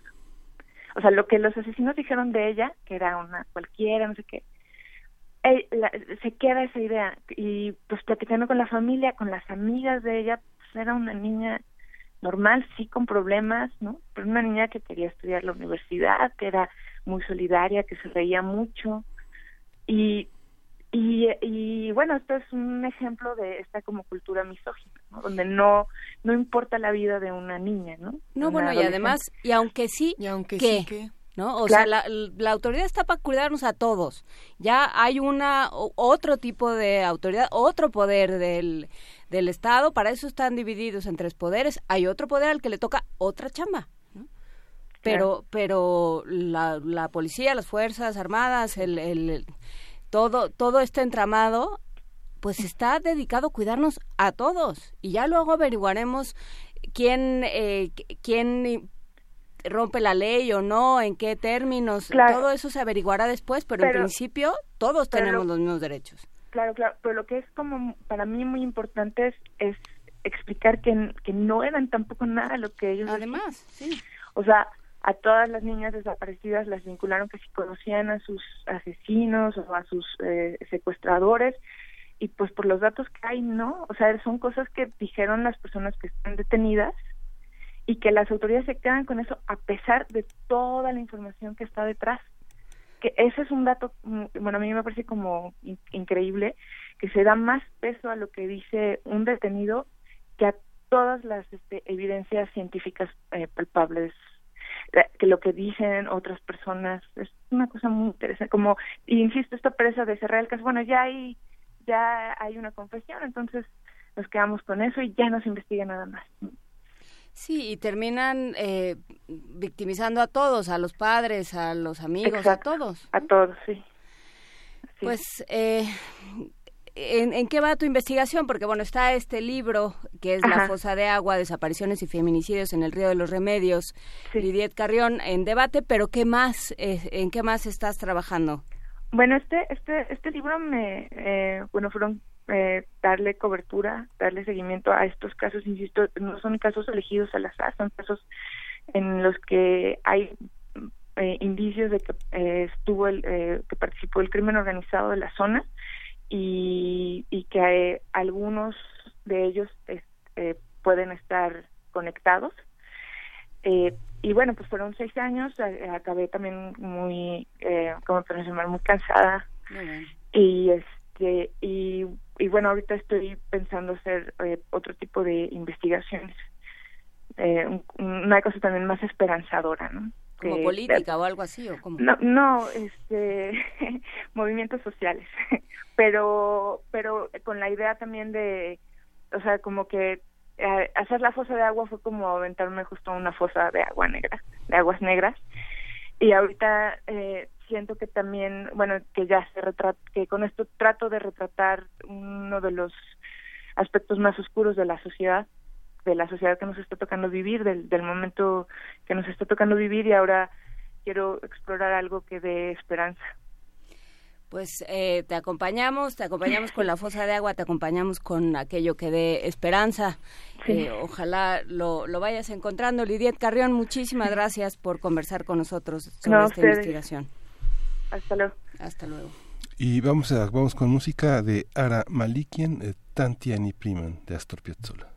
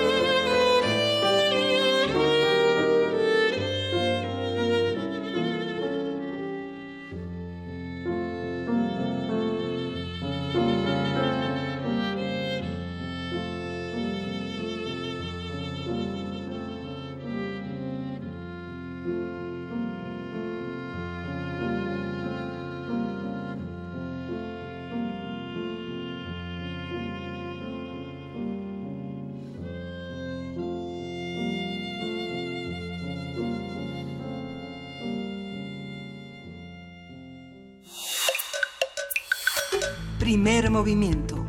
Hacemos comunidad. Nota del día. El Tribunal Electoral del Poder Judicial de la Federación concluyó este fin de semana el recuento de votos de los 7.486 paquetes de la elección para gobernador en Puebla. El máximo tribunal electoral no ofreció resultados de este recuento y señaló que a partir de ahora el Tribunal de Puebla deberá resolver en primera instancia los recursos de inconformidad que se presenten. Marcelino Torres Cofiño, presidente nacional del PAN, dijo que el recuento voto por voto confirmó el triunfo de Marta Erika Alonso como gobernadora de la entidad. Acción Nacional señaló que la ventaja de la panista fue de 3.7 y 4% sobre Miguel Barbosa. El ex candidato de la coalición Juntos Haremos Historia anunció que impugnará la elección ya que se registraron irregularidades en el 80% de las urnas computadas. Vamos a hacer un análisis de las investigaciones sobre las irregularidades en el proceso electoral en Puebla, cómo se fue fraguando, qué puede revertirse y qué corre peligro de quedarse igual con todo y el recuento. Está con nosotros el doctor Miguel Reyes, él es académico investigador de la Universidad Iberoamericana de la Ciudad de México. Buenos días, eh, Miguel Reyes, ¿cómo está? Muy buenos días, a sus órdenes. Miguel, gracias por tomarnos la llamada. Habrá que preguntarse directamente fraude, no fraude, eh, irregularidades. ¿Qué clase de conflictos son los que se están viviendo en Puebla? Mira, me parece a mí que eh, sí hay eh, una serie de irregularidades importantes y que cuando se habla obviamente de fraude, pues es porque hay un conjunto de maquinaciones o manipulaciones, como se hace también en cuestiones económicas o financieras. Es decir, cuando tú manipulas una cuenta bancaria o cuando entras a una cuenta bancaria que no es tuya o suplantas una identidad, pues eso es un fraude. Es decir, a mucha gente no le gusta que luego digas esa palabra, pero eh, la gente después de las irregularidades que nosotros comentaremos, pues calificará por sí misma si esto es un fraude o no. En primera instancia, en la investigación que realizamos, comparamos listados nominales de la gente que iba a votar en la elección de Puebla, la que publicaba el Instituto Estatal Electoral de Puebla y la del Instituto Nacional Electoral. Y había una diferencia de 10.800 personas, cosa que no debería de ocurrir, es decir, una lista tenía un conjunto de personas y un listado eh, del Estado de Puebla, si bien coincidía en el número de personas en gran proporción, había 10.808 personas que no se coincidían, cosa que no debería de ser. Pero bueno, eso es el listado nominal. Cuando vamos al, al número de votos, el número de votos sí da una, una diferencia mucho mayor eh, 3.082.787 para la elección presidencial en Puebla y 3.018.669 para la de gobernador, es decir, 64.118 votos de diferencia, cosa que no debería de ser, es decir, si ustedes llegaron para quienes tuvieron elecciones como jefe de gobierno o gobernadores, pues llegaban con las seis boletas de seis. Sí. Y esas seis boletas de seis implicaban pues meter las seis boletas en la urna. No podría haber una diferencia de 64 mil votos, es equivalente a un estadio Cuauhtémoc de la ciudad de Puebla, con todas las personas ahí esperando con su boleta eh, y que se perdieron, es decir, que no se metieron. Entonces, de entrada ahí hay una irregularidad que no va a resolver el conteo que se acaba de realizar por el tribunal, porque tendría que explicar el tribunal, ahora que ya retomó el caso, eh, tanto local como federal, porque ha habido una diferencia de votos en el conteo entre presidente y gobernador. Y más importante aún, ¿por qué hay casillas donde tienen más votos de presidente que de gobernador, que son 104 mil votos, o más de gobernador que de presidente, que son 40 mil? Es decir, urnas en donde le sacaste votos y urnas donde lo metiste. Por eso esta diferencia de 64 mil, porque son 104 mil que, que desaparecen, ¿no? De gobernador y 40 mil que en otro tipo de casillas metiste. Vamos a poner un ejemplo, por ejemplo, de estas casillas donde metiste votos, es decir, donde hubo más de gobernador que de presidente. La, las casillas son, por ejemplo, las siguientes. Sección 1925 de Tacamachalco, Distrito 15, la contigua 4, el listado nominal es de 717 personas, no podrían votar más de 717 personas. Votan para presidente 485, pero votan para gobernador 1368. Eso no puede ser. No, bueno. ¿No? Entonces, eh, lo que sucede, por ejemplo, en un conteo como el del que acaba de realizar el tribunal, pues se sacan las boletas, tendría que checarse, por ejemplo, si había, obviamente hay 1.368 boletas, ¿no? Que eso no va a existir porque no puede haber más de 150 en cada urna, pero eh, al momento de recontarla, imagínense ustedes que en lugar de tener 485 que son las que votaron para presidente, tienen ustedes ahora 717, o sea, nos sale un tercer resultado. Tendríamos un resultado que sale en el acta oficial o que era el acta oficial, la que acaba de ser el conteo y el cómputo distrital. Entonces, ahora, aunque legalmente lo que cuente sean los votos últimos eh, que se acaban de hacer, para la ciudadanía podría haber ahora tres resultados distintos. El del acta, que es el que contaron los ciudadanos ese día, el del conteo distrital, como estos 1.300, 1.389 que comentamos, y el tercero, el del tribunal, en cuyo caso el principio de certeza desde nuestra perspectiva, pues no solamente ya se rompió, sino que se profundizó esa situación donde la gente o la ciudadanía que decir, bueno, pues, ¿qué, ¿qué es en lo que debo de creer? Porque si la autoridad electoral que es la responsable local de resguardar, de eh, mantener el equilibrio, de salvaguardar lo que sería la voluntad popular, es la que movió estos votos de 480 a 1369, ¿qué garantía me da que ahora que lo abrí, pues efectivamente este tercer conteo que sale diferente a los otros dos es el real? Sí, es una total incongruencia, pero este fue, fue, fue el camino legal que fue el mejor camino legal que se pudo haber tomado en cuanto a, a, las leyes y procedimientos de valor a la elección por parte del tribunal o debió haberse declarado auténticamente una elección anulada. Mira, este legalmente no podría decírtelo. Nosotros hicimos el ejercicio y la mayor parte del equipo somos economistas porque vimos muchas incongruencias e inconsistencias en la eh, en la misma elección y en los resultados de la elección.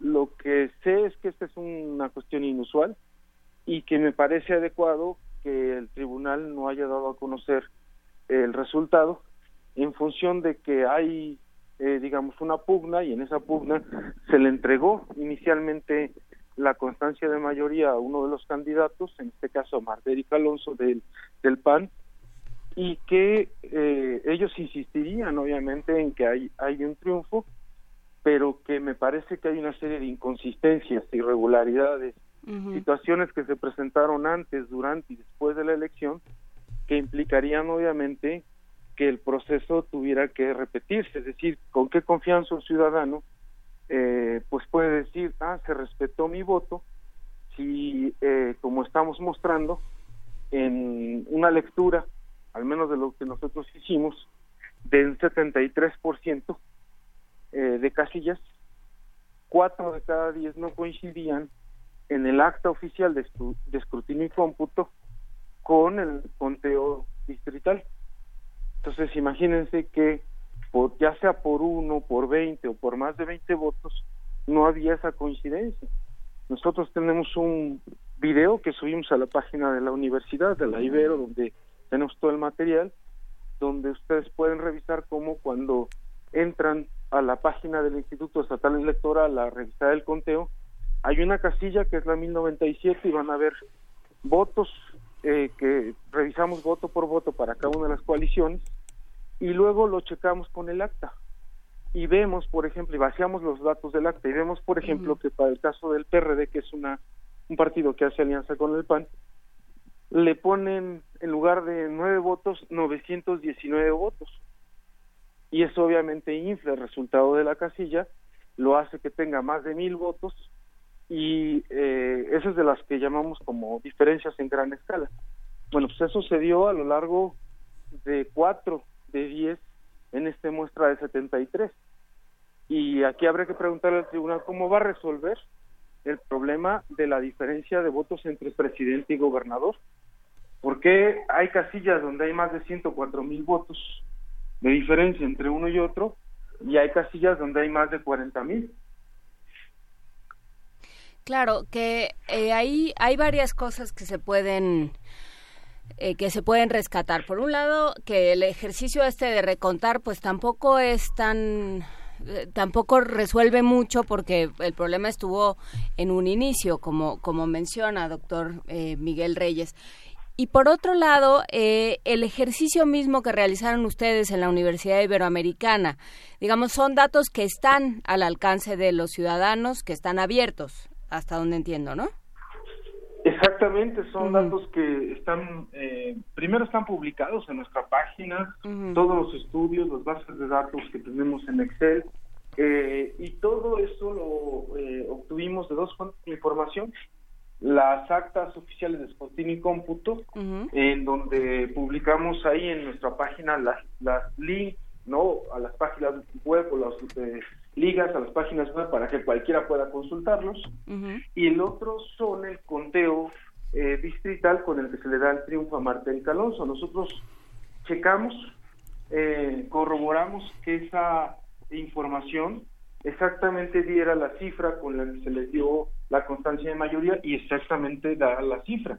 Es decir, incluyendo casillas como las que les acabo de mostrar eh, e incluyendo diferencias en distritos como el caso, por ejemplo, del 11 de Puebla, un distrito urbano, no es un distrito rural, donde eh, la información de las actas de escrutinio y cómputo con el cómputo oficial es de una diferencia del 56%, ¿no? Este, o sea, no, no fueron eh, rurales eh, como anteriormente se hacía, es decir, las casillas zapatos o estas cuestiones de carrusel, sino tuvieron que ver con eh, manipulaciones eh, cibernéticas.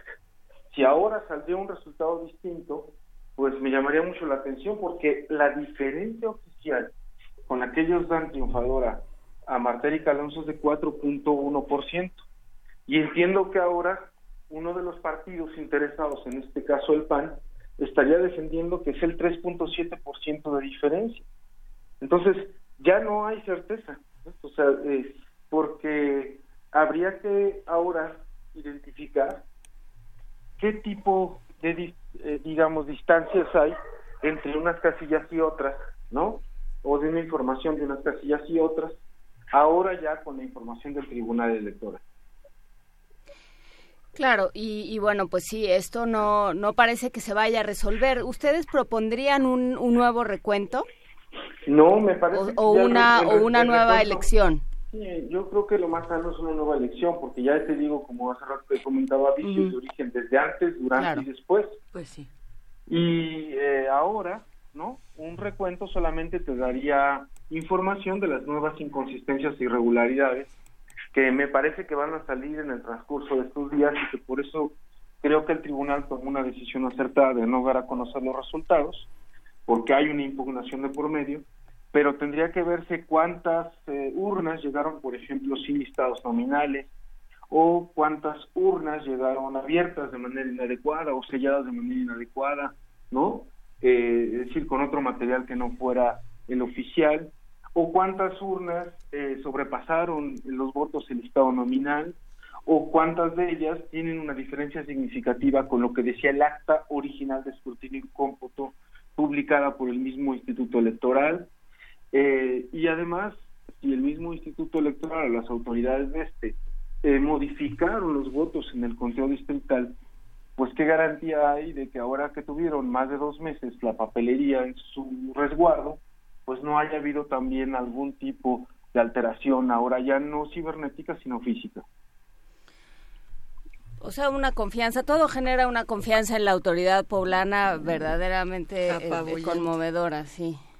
Sí, exactamente. Entonces, bueno, ¿cómo va uno a decir que con base en eso tendría que eh, recontarse nuevamente o hacer algún ejercicio? Es como, eh, digamos, para que la gente o el auditorio pueda entenderlo bien, si alguien tiene un examen que realizó de mala manera, que lo copió, ¿no? Ya sea de al de cualquier método de un compañero, de que llevó algún acordeón, bueno, pues el examen está en revisión y se revisó dos veces y tiene 10 el alumno o 9.5, ¿no? Pero cuando uno empieza a ver ciertas inconsistencias, le pregunta al alumno por ciertas cuestiones que uno ve ahí que no coinciden o no concuerdan con lo que uno sabe que era el alumno, pues empieza a identificar que efectivamente ese no era su examen. Si tenía uno dudas, pues qué es lo que es lo que se tendría que realizar.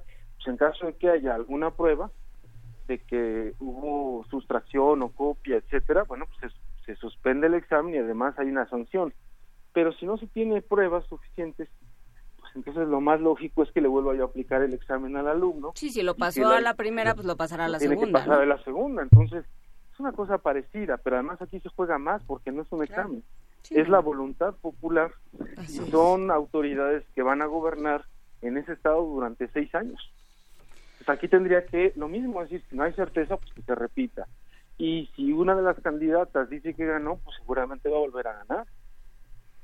Pues bueno, queda, queda ahí el, eh, el análisis, eh, eh, la, desde luego todo lo que está abierto en la, en la página de la Universidad Iberoamericana, lo publicaremos, eh, publicaremos el vínculo en nuestras redes. Muchísimas gracias, doctor Miguel Reyes, y muchas gracias por esta labor que están llevando a cabo desde la Universidad Iberoamericana de... em, justamente trabajar sobre los temas que están ahí.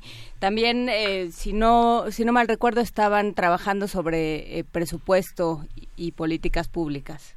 Exactamente, estamos, o sea, nuestros temas realmente no son las elecciones, fue una cuestión que identificamos como un problema que se había dado y nuestros temas son cuestiones que tienen que ver efectivamente con eh, política pública en términos de asignación presupuestal para pobreza, para reducir desigualdad o política salarial. La política salarial que tiene ahora a México, pues sumido en una situación de persistente pobreza y con profunda desigualdad. Pues muchísimas gracias, doctor Miguel Reyes de la Universidad Iberoamericana, Campus Ciudad de México. Gracias por conversar con nosotros. Muchas gracias a ustedes y buen día. Buen día. Vamos a ir con música, vamos a escuchar de Deck Colors.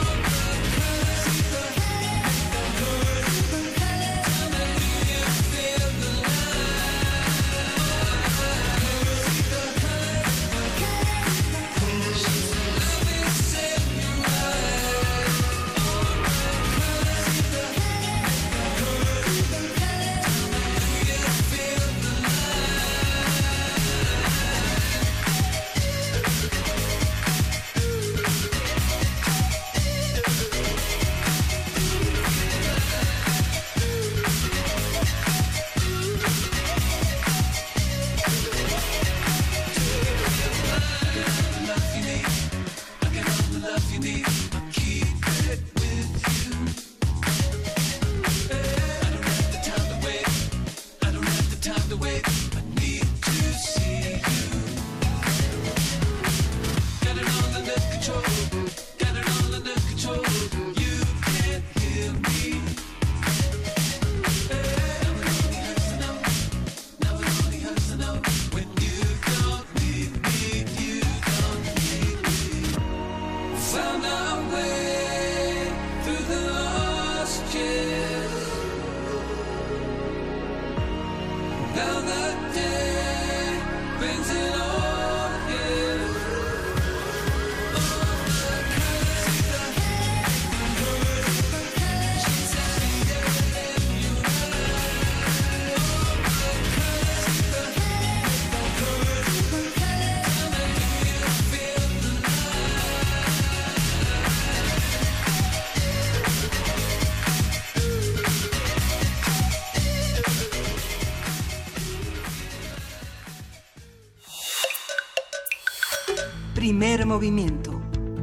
Comunidad. Y en este momento son las 8 de la mañana con 54 minutos y con ese 8 de la mañana con 50, iba a decir 54, pues son 50 minutos, hacemos brincar con muchísimo gusto a nuestro jefe de producción de Radio UNAM y al director de Radio UNAM que nos acompañan esta mañana y los recibimos con muchísimo cariño. Benito Taibo, ¿cómo estás? Buenos días. Muy buenos días, un inmenso Hola. placer estar con ustedes como siempre, chicos. Hola Jaime Casillas, muy buenos días. Luisa, ¿cómo estás? Buenos días, buenos días, Miguel. Hola. Vanessa, buenos días. Todos muy formalitos, qué bonito. Todos muy formalitos. Lo que está muy formalito y viene en las próximas horas es la transmisión especial del 68 en Radio UNAM y qué buen pretexto para reunirnos a conversar el día de hoy. Sí, de alguna manera mañana es el día en el que eh, todos los esfuerzos se cristalizan, todo lo que se ha hecho en las últimas semanas se cristalizan en una transmisión especial que arrancará justo pues con ustedes. Primer movimiento arranca esta conmemoración de los 50 años del movimiento estudiantil del 68 y a partir de ahí tendremos eh, todo el día completo lleno de sorpresas. Sorpresas de todo tipo, sorpresas de contrapuntos, sorpresas eh, de, eh, de relación con, con lo que sucedió en ese instante. A las 8 de la mañana, bueno, después por supuesto de que arranque el primer movimiento, a las 8 de la mañana empezaremos con a esta hora hace 50 años ah, un ejercicio eh, ficcionado donde cinco personajes que a mí me encantaron, la verdad, escritos, cinco personajes escritos por Jaime Casillas, por Mario Conde, por Ana Salazar y por Andrea González Márquez, ah, irán contando lo que va pasando en Tlatelolco. Ellos serán interpretados por maravillosos actores que generosamente se acercaron y, y nos- y han trabajado con nosotros, José María de Tavira, Luisa Huertas, Roberto Sosa, Marcela Castillo, José Ángel García y Gabriel Pingarrón.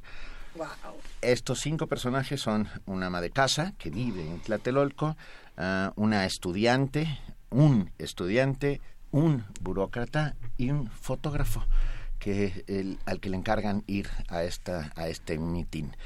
Y al final, todos ellos, bueno, cada media hora sucederá. Jaime, Cada ayúdame. media hora. Cada media hora va entrando cada uno de estos personajes contándonos lo que está pasando, eh, su día, y tienen, por así decirlo, una cita en Tlatelolco.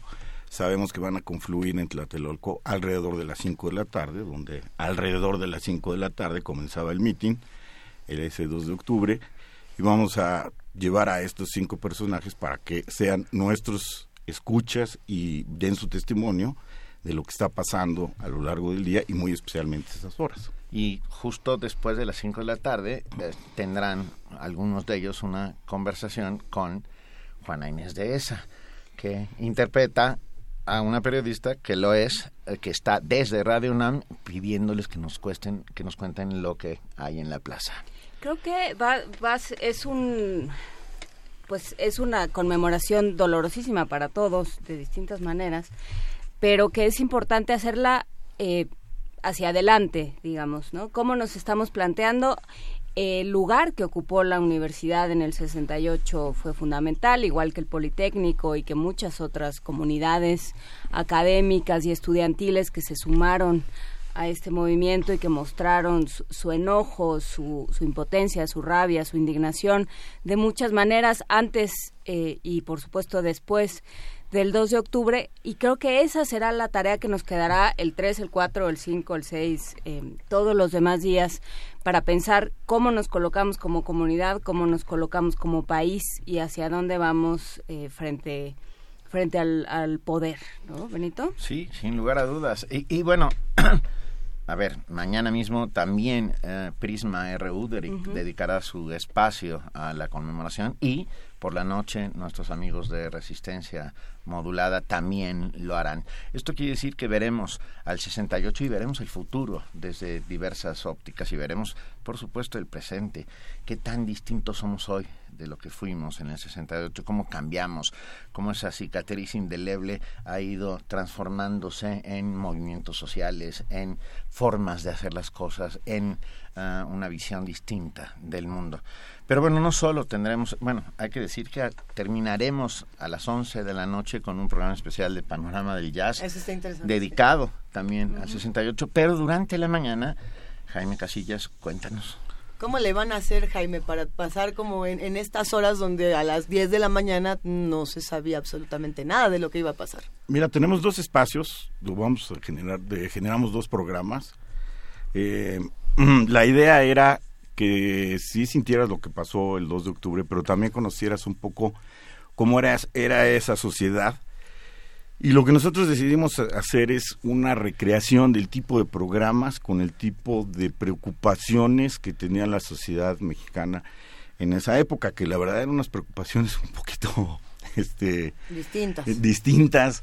Este, tratamos de mostrar eh, contra qué se rebelaban esos jóvenes, ¿no? Y también se rebelaban contra esa sociedad que era un poco ñoña, este, un poco, no la quiero definir, prefiero que la gente escuche los programas que nosotros consideramos que eran, son productos radiofónicos de esa época para que se envuelvan en esa época. Uno está dedicado a la música, eh, se llama Combate Musical, empieza a las 11 de la mañana, es de 11 a 12, y de 12 a 1 ¿Quién tenemos en ese programa? en ese programa este ¿Será estará Luisa Luisa Iglesias Con Antonio con Carrizosa. Anto- ah, Antonio Carrizosa y se van a pelear de qué música era la que se escuchaba en ese entonces y cómo se peleaba la música para abrirse un espacio y cómo se peleaban queremos inferir las ideas para abrirse un espacio, ¿no? Las ideas que representaban ese tipo de música. Luego tenemos Mediodía Fabuloso, que es una especie de mm, revista, Revista, eh. cultural, y ahí nos vamos a enterar de Y qué... deportiva, ¿no? Porque Bueno, se habla sí. mucho de, de las Olimpiadas. Se habla mucho de las Olimpiadas, se habla mucho de los de las de las cuestiones deportivas que estaban en ese en ese entonces. Por cierto, para Juan Inés, Mándeme. se abría ese día aquella mítica serie mundial de 1968 entre los Cardenales de San Luis, capitaneados por Bob Gibson, y los Tigres de Detroit, capitaneados por Danny McClain. Este, ese día empezó. Pero bueno, esta es una esta es una aproximación al cine, al teatro, a la música, a las noticias. A la sociedad. Claro, a las noticias que a nadie le importaban, pero que eran muy importantes para esa sociedad. Pero, y, y la, y la pregunta y la respuesta es ¿por qué estamos haciendo esto? Y tiene que ver con un contrapunto. Queremos hacer una suerte de máquina del tiempo que nos lleve hasta el 68 para demostrar durante la mañana que que aparentemente no estaba sucediendo nada, nada. aparentemente, pero justo el contrapunto de nuestros actores eh, que están contando nuestros personajes lo que van viendo y lo que van sintiendo es lo que hace un, un enorme contrapunto. Por supuesto, seguirán los boletines que hemos ido haciendo todos los días. Tendremos también mañana eh, el pro- uno de los programas especiales de, de, de de M68, voces, Voces contra el M68, olvido. Voces Mañana contra el pasan juntos, uno tras otro, los dos programas que dedicamos con testimonios de las personas que estuvieron en la Plaza de las Tres Culturas, que se llama eh, El Día de Tlatelolco y la larga noche de Tlatelolco. Generalmente, bueno, lo hemos estado pasando nada más media hora. Eh, Ahora va a ser una hora, uno tras otro, para que la gente entienda. Bueno, todavía no lo entendemos, ¿verdad? ¿Qué pasó el 2 de octubre? Pero- Déjenme aprovechar rápidamente este espacio de, de primer movimiento para darle las gracias más cumplidas y enormes a todas esas personas que llamaron a nuestro buzón de voz y dejaron su testimonio. Hay Sí. testimonios maravillosos, desgarradores, eh, sacados de lo más profundo de la memoria y también de lo más profundo del alma, en donde por un momento esos que nos llamaron se volvieron a poner en, en el 68 y nos cuentan de viva voz, de primera mano, aquello que vieron. Gracias a todos los que... Gracias por confiar en, en Radio UNAM. Tenemos más de 100 testimonios. Esos 100 testimonios más todo lo que hemos hecho, más todas las entrevistas que hemos hecho, ah, se convertirán en parte del memorial del 68. Es muy importante que lo sepan. Eh, ¿Dónde se puede consultar toda esta programación? ¿En la página? Sí. ¿O Sí. irá cayendo? No, está, este, este, va a estar en la página, eh, va a estar en Twitter, ya saben los canales que tenemos para comunicar nuestras programaciones y nuestros cambios de programación con la audiencia. este, estén pendientes, pero pues está muy fácil. El esquema es usted prende desde las 7 de la mañana a Radio UNAM y se queda hasta las 11 de la noche. Y muy facilito. Muchísimas gracias. eh, Jaime Casillas, subdirector de producción, Benito Taibo, director general de la Dirección General de Radio, titular de la Dirección General de Radio UNAM. Gracias, Muchísimas chicos. gracias. Vámonos a la tercera hora de primer movimiento. Síguenos en redes sociales. Encuéntranos en Facebook como Primer Movimiento y en Twitter como arroba PMovimiento. Hagamos comunidad.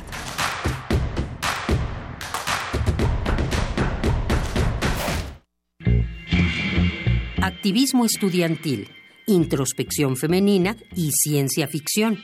Los contrastes que octubre logra contener en la pantalla de plata. Cineclub Radio Cinema de Radio UNAM te invita a asistir a las funciones dobles que inaugurarán un nuevo ciclo de cine cada miércoles. Una canta y la otra no. Ella es hermosa cuando se enoja. Guerrilla estudiantil femenina, los misterios del organismo, fresas sangrientas. Sabrins, todos los miércoles de octubre a las 17 horas y a las 19 horas en la sala Julián Carrillo de Radio UNAM, Adolfo Prieto 133, Colonia del Valle, cerca del Metrobús Amores. Entrada libre. Dos funciones al precio de una proyección invaluable.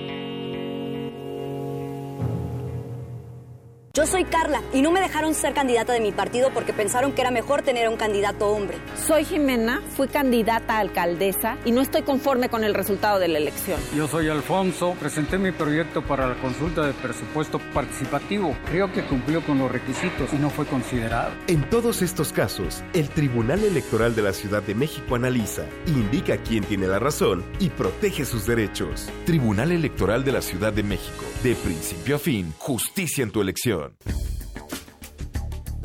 El Centro Cultural Isidro Favela Museo Casa del Risco invita a la exposición Carol Miller, Relatos en Bronce, integrada por 38 esculturas figurativas. Las piezas representan hombres, mujeres y animales dotados de particular belleza y fuerza.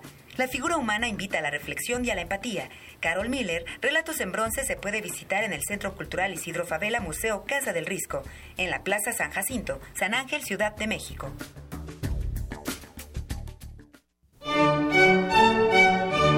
Tenemos la fusión exquisita para ti. Dos esencias finamente mezcladas que al entrar en contacto con tu ser te harán bailar. Diáspora de la danza. La música a través del cuerpo. Acompaña a Juan Arturo Brennan de lunes a viernes a las 6.40 de la mañana y a las 15 horas por el 96.1 de FM. Radio UNAM. Experiencia sonora.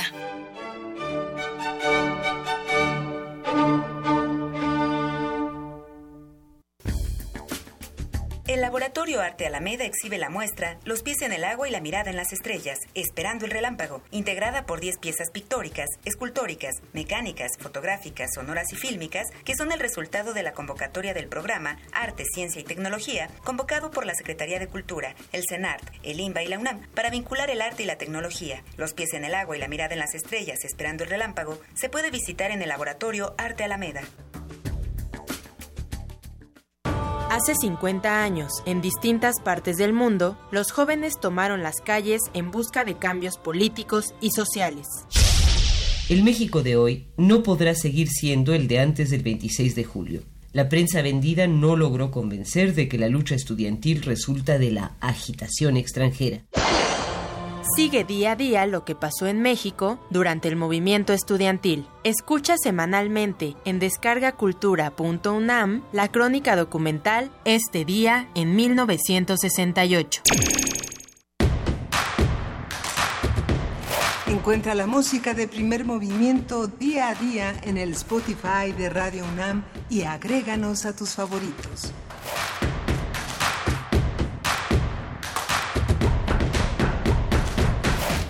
9 de la mañana con 5 minutos de este lunes primero de octubre. Siempre nos da gusto recibir en esta cabina a Benito Taibo y a Jaime Casillas, que nos dejaron un mensaje pendiente para todos los que hacen comunidad con nosotros. Eh, recuerden que estas transmisiones del 96.1 de FM del día de mañana estarán ligadas con la programación del 860 de AM en algunos, en algunos momentos del día, ya que en algún punto de la mañana, en un momento más les confirmamos a qué hora, se tocará el Requiem, eh, lo cual eh, pues le da otro tono también a la transmisión de AM. Y te queda también la invitación para todos los que hacen comunidad con nosotros a que se acerquen a la sala Julián Carrillo, que a partir de las 7 de la noche tendrá una transmisión especial de un espectáculo teatral que aborda el movimiento estudiantil y la trágica noche de Tlatelolco a partir de diversos textos escritos por autores como son José Emilio Pacheco, Rosario Castellanos, Juan Bañuelos, Jorge Aguilar Mora, María Rivera, entre muchos otros. Esto se llama Patria Fosa Común a 50 del 68 y como ustedes saben podrán estar ahí con nosotros en la sala Julián Carrillo sin costo alguno. Y tenemos boletos, Miguel Ángel. Eh, tenemos, eh, ahí tenemos, ¿cuántos son? Una, ¿Cuántas cortesías son? Son cinco. cinco. cortesías por teléfono, cinco Ea. pases dobles para este lunes a las 8 de la noche. ¿Para hoy? Para hoy, para ver Fenir, el Dios Lobo, una obra que se, eh, se desarrolla en el Teatro del Granero, en el Teatro Javier Rojas. Hay que recoger los boletos 40 minutos antes en la taquilla, presentando una identificación. ¿Y cómo se van? Por teléfono. Por teléfono. 55 36 43 39 para los que se quieren ir el día, día de esta noche, no el día de hoy, esta noche al teatro. 55 36 43 39. Quédense con nosotros, Juana Inés de esa está más que lista para la poesía necesaria. Primer movimiento. Hacemos comunidad. Es hora de Poesía Necesaria.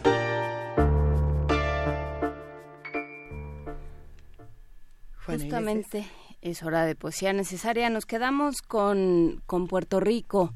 La semana pasada estuvimos hablando, hemos estado hablando de distintas maneras de esta parte de la Unión Ameri- de lo que se llama la Unión Americana, que en realidad se está peleando en este momento si es o no parte, que es también de muchas formas parte de América Latina y que, que de pronto parece que no es de nadie. Y bueno, pues ha sido también el lugar donde han peleado muchos seres, donde han peleado por saber quiénes son muchos seres y por supuesto muchos poetas. Y en esta en este contexto se inscribe también la poesía de David Capielo, que escribe ¿Hasta cuándo?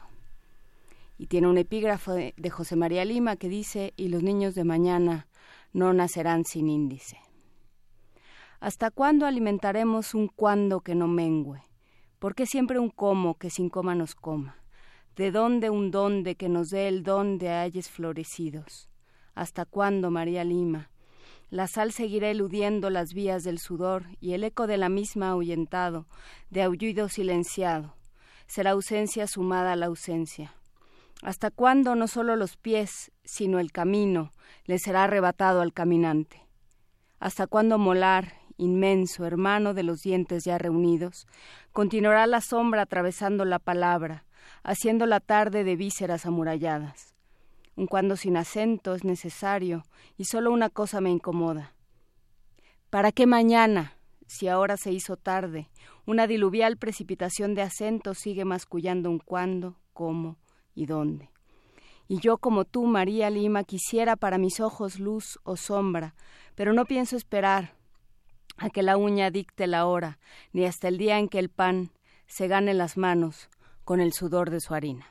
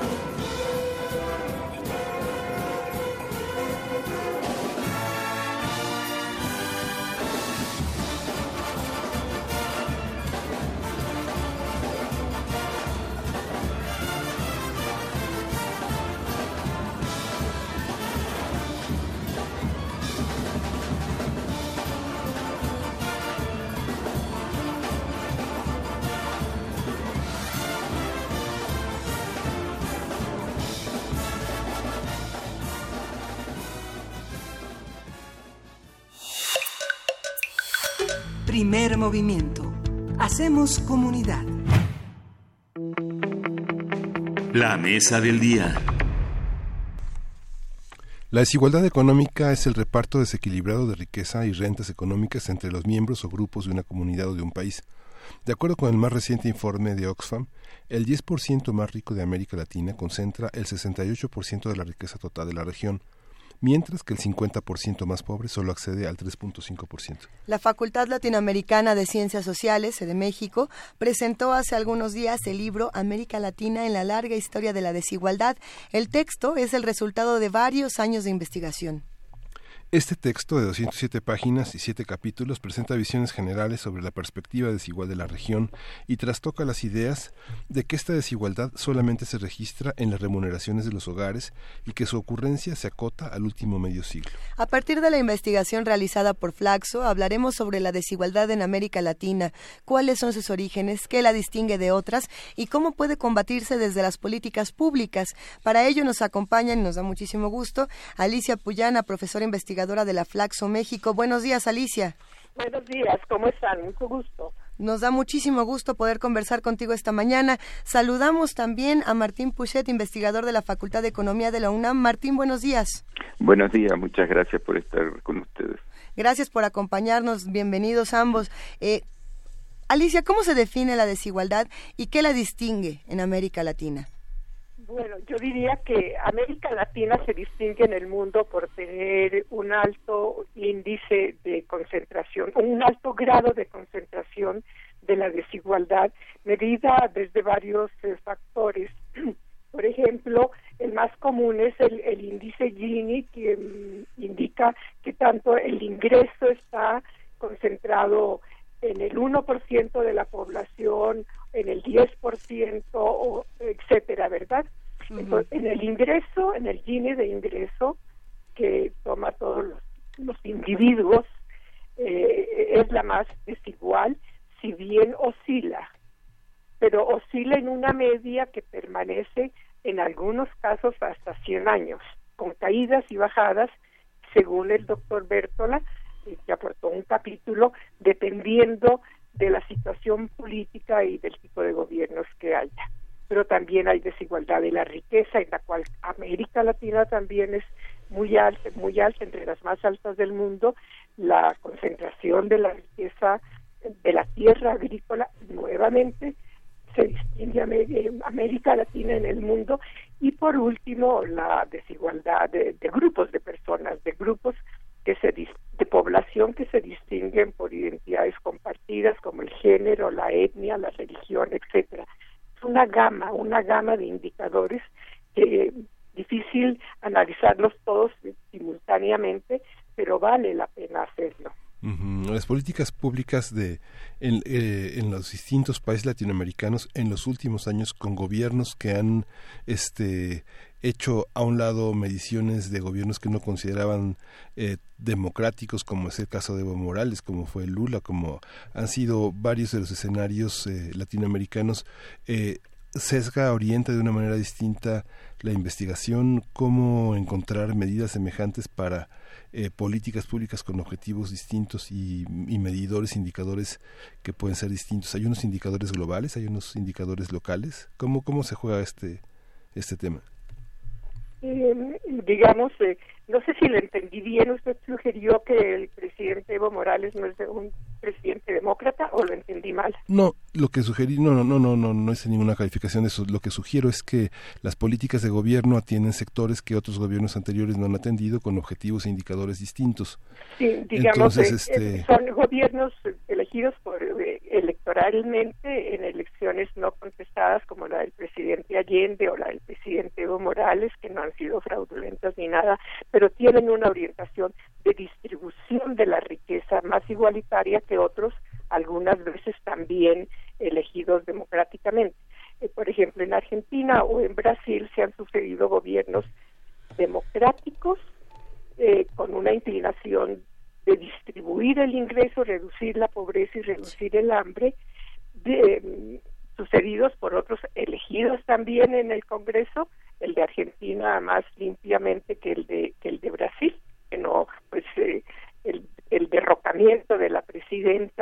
no fue lo más democrático ni lo más limpio que pudiéramos ocurrir.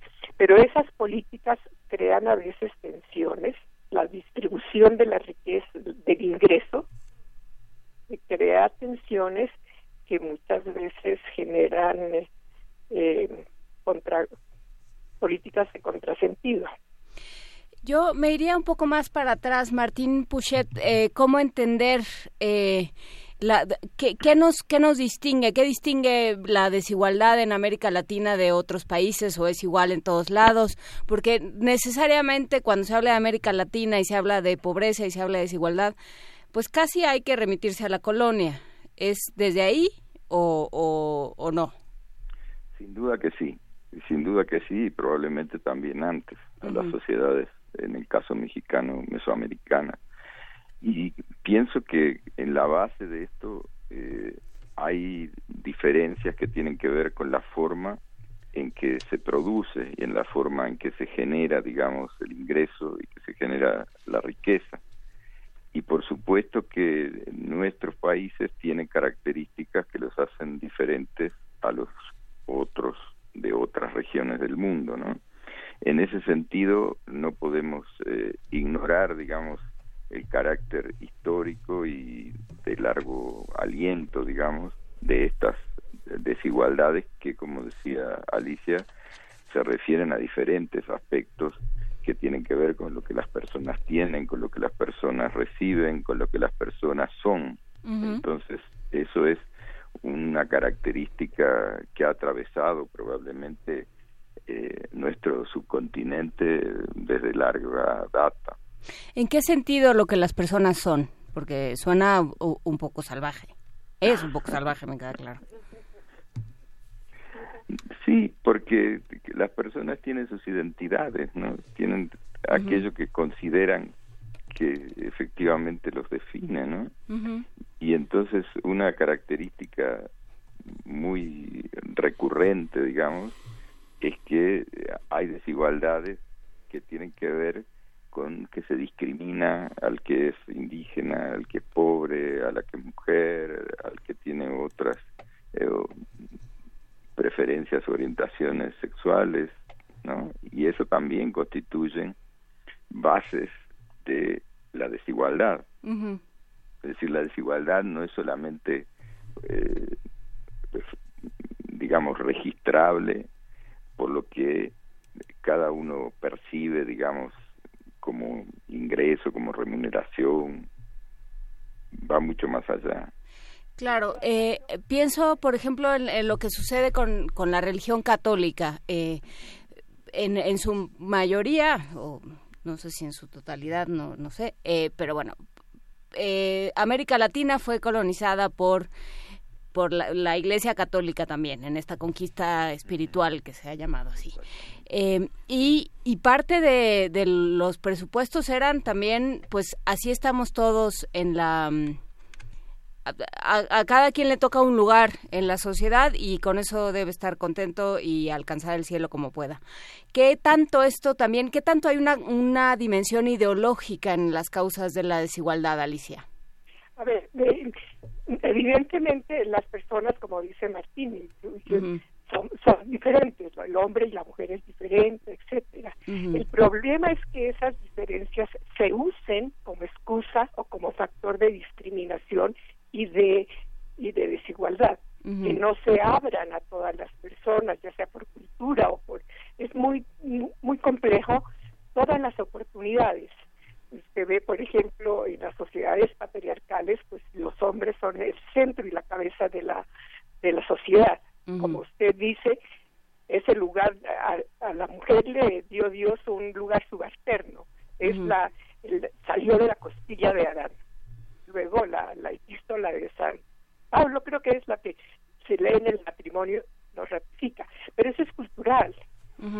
¿Verdad? Y, y que tiene efectos políticos, sociales y económicos. Lo mismo pasa con la discriminación étnica, ¿verdad? Ya no se dice discriminación o ya no se dice raza porque es étnico, que tiene elementos de, de se diferencia en las etnias por color de la piel, cultura, religión, etcétera, y eso se toma como pretexto para discriminación o desigualdad. Y en la colonia se, como decía Martín, hubo ya ya los españoles encontraron una cierta estratificación y desigualdad social, organizas sociedades estratificadas, introdujeron nuevas formas de discriminación que no se han reducido mucho. Es decir, las brechas y las distancias de los más ricos, los más educados, los más reconocidos social y políticamente y los menos. ¿Siguen siendo los mismos? Los que gobiernan, los que eh, tienen el poder, las tierras y las prebendas? No las mismas personas, pero sí los mismos grupos sociales, creo yo. Con diferencias, digamos, en 100 años hay algo de movilidad social, pero la estructura es similar. Por ejemplo, sí, Martín. No, no, adelante. Alice. Por ejemplo, en la concentración de la tierra, pues ya había una gran concentración en la colonia y en algunos países como Colombia no se ha reducido mayormente desde esa época para acá. Desde la conquista, la, la, la república no cambió en nada esa situación. ¿Y por dónde empezar? Digamos, pensando en Colombia, pensando en México, que tiene otro tipo de problemas. eh, Brasil viene de, de regreso de una serie de avances que ya había tenido, no, no sabemos en qué está. Por do- ¿En qué tendrían que centrarse los gobiernos latinoamericanos? ¿Hacia dónde tendrían que ver, Martín? Mira, yo creo que es un problema de causas múltiples Claro. y hay que atacar por varios frentes. Eh, tú mencionaste en un momento los asuntos que tienen que ver con la ideología. Sin duda que ese es un asunto que hay que enfocar para empezar a cambiar eh, las situaciones de desigualdad. La educación respecto a la discriminación, a la exclusión, juega un papel. También hay elementos que tienen que ver con políticas eh, redistributivas que pueden hacer los gobiernos a diferentes niveles, desde los niveles municipales, locales, hasta los niveles nacionales. Eso sin duda tiene que jugar un papel. Pero yo diría que hay un aspecto muy importante que es cómo se produce en nuestras sociedades, cómo se genera el ingreso, cómo se genera la riqueza. Y el hecho, digamos, de que nosotros tengamos, como dice Alicia, grupos que han permanecido eh, en la pirámide social, en la cúpula, mientras hay muchos otros que han permanecido en la base, en razón, digamos, del ingreso, la riqueza, el acceso a oportunidades, eh, marca, digamos, eh, profundamente la historia de América Latina. Y eso no se va a resolver simplemente ni con educación, ni con medidas redistributivas, que son fundamentales, pero se requiere también eh, pactos con muchos de los sectores que tienen hoy privilegios y realizar, digamos, transformaciones que implican eh, el cambio en esa estructura de privilegios. Eso no es fácil, no ha sido fácil en América Latina y la reacción, digamos, de muchos de esos grupos que tienen privilegios, obviamente no solamente son defensivas, sino que también son hacia lograr nuevas posiciones de privilegio. La movilización en, América Latina también tiene sus raíces en mucho del pensamiento latinoamericano que se ha generado, que se ha generado en las últimas 50 décadas, en las últimas cinco décadas, en los últimos 50 años y ahora que conmemoramos el 68, vemos que gran parte de ese pensamiento está presente todavía en muchos de los textos y en muchas de las referencias bibliomerográficas con las que contamos. Las universidades latinoamericanas hoy, con, con sus nuevos estudiantes, sobre todo las públicas, forman parte de esta, de esta crítica, de estos cambios, lo que vemos en Nicaragua, lo que vemos en Brasil, en, en, El Salvador, que este es, es parte de esta visión también política de América Latina que contrasta con el pensamiento económico vigente, ¿o cómo lo ve usted?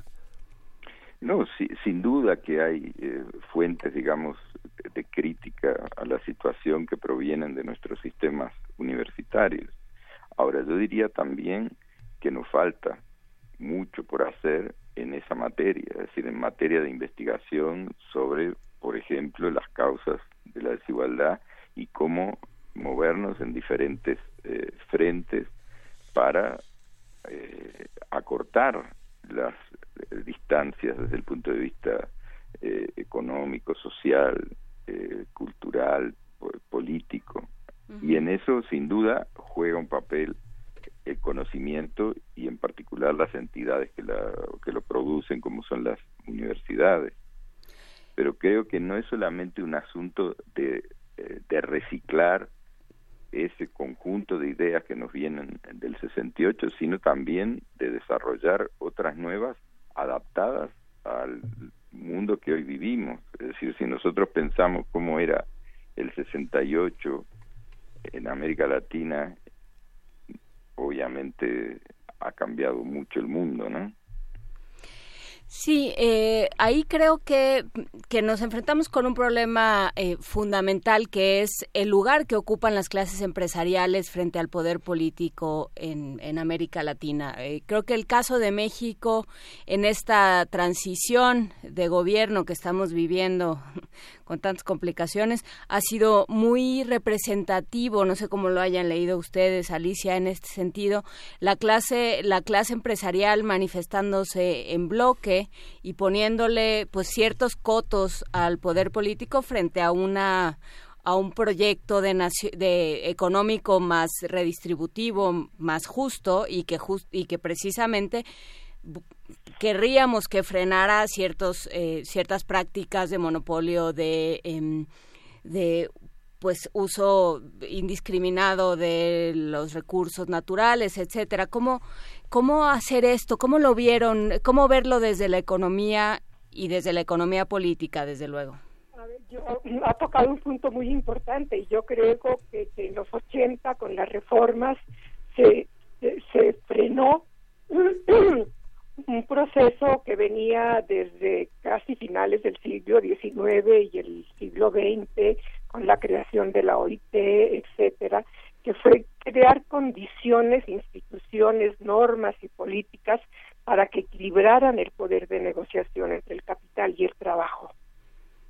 Eso se ha venido desbalanceando en favor del capital. Por Y entonces tenemos tenemos ahora la, la, la gran situación que, por ejemplo, hay muchos análisis sobre Estados Unidos que dicen que esa es una una plutocracia que está gobernada por un grupo de los multi multimillonarios billonarios ¿verdad? y que ellos son los que dictan las políticas o el- la orientación de las políticas, etcétera. Hay un documento, o un, un artículo del Fondo Monetario Internacional de finales de los 90, que su, principios de los de este siglo que sugiere que paralelo con la concentración de la riqueza hay, tienen estos grupos un poder político también muy concentrado y capaces de influir. Y lo vemos esto en, todos estos países. Y, y volviendo, digamos, a, a la, a la necesidad de que las universidades también estudien, es que tengan un poquito una gran independencia, la tienen, pero deben afianzarla para, para estudiar más, por ejemplo, este factor. Yo creo que mm, no se ha considerado mucho porque todavía estamos en la idea eh, muy leo- muy liberal, si usted- neoliberal más bien, de que el, el Estado es la causa de todos los males y el sector privado la causa de todos los bienes y que las soluciones están en la mayor liberalización, la mayor eh, eh, desregulación que nos llevó a la crisis del 2008, por ejemplo. Yo, eh, eh, esa es una situación y usted ha tocado un punto muy estratégico y neurálgico. Aquí, pues yo creo que mm, hay quizá una situación de una opción de, de cambio, no sé qué tan profunda, de algunos de los elementos que desde los años 80 han consolidado la desigualdad existente y han deteriorado la situación laboral y los ingresos laborales, que son los ingresos casi únicos del 75, si no del 80% de todos los hogares latinoamericanos, en unos países más, en unos países un poco menos, pero sobre el 70% de los hogares casi que su único ingreso es el laboral. Claro, y lo que nos queda es eh, una, un panorama donde el capital, donde pone el ojo, pone la destrucción, digamos, si nos vamos a la industria minera, si nos vamos a todo aquello que llaman el desarrollo, a toda la extracción, eh, pues sí, nos, nos deja una serie de deudas de, de siglos. Eh, Martín Puchet, ¿cómo, cómo eh, enfrentar esto desde la economía y desde la economía política? Mira, yo creo que el, el panorama, digamos, que trazó Alicia ahora, eh, eh, eh, sin duda es el, el resultado de lo que ha ocurrido en los últimos 30 años en términos de política económica y de alineamiento respecto a esa política económica. Pero yo creo que hay que pensar justamente en eso que estás diciendo, de cómo funciona, digamos, el, el conjunto de las industrias extractivas que se están sin duda introduciendo en toda América Latina y que tienen ese papel que tú les asignaste. A mí me parece que el asunto eh, relevante es poner en el centro el tema eh, de eh, medio ambiente y en vinculación con él de la supervivencia de la especie humana. Es decir, si nosotros avanzamos sobre el territorio, sobre los territorios, de una manera depredadora, como lo hacen muchas de las industrias extractivas, lo que se está poniendo en riesgo es justamente la ecología que hace posible que vivamos los humanos sobre este planeta. Entonces, ahí hay un asunto eh, de carácter económico y político que consiste en establecer reglas, límites y coaliciones de contrapoder para eh, enfrentar esto, porque si eso avanza de manera desmesurada, como ha pasado en algunas regiones de América Latina, obviamente no solamente va a cambiar la concentración del ingreso, de la riqueza, eh, la concentración de oportunidades en muchos sentidos, sino que también vamos a comenzar a padecer algo mucho más grave que es la desaparición de poblaciones humanas.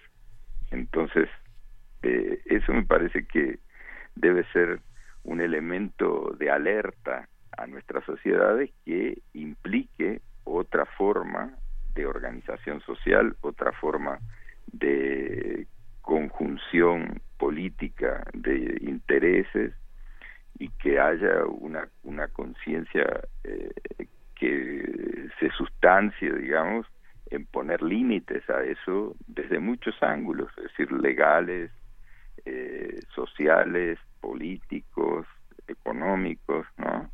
Sí, ahí el problema es que ya está sucediendo, digamos, en este espacio radiofónico, cada semana nos, nos toca un pedazo del país donde ya el agua está contaminada, donde eh, a, causa de no sé de, de, de una cervecera ya no hay se secan se secan los ríos eh, ya la, eh, la tierra ya es absolutamente yerma. Digamos todo esto empieza a suceder pero empieza a suceder en las poblaciones que justamente por la desigualdad son son invisibles.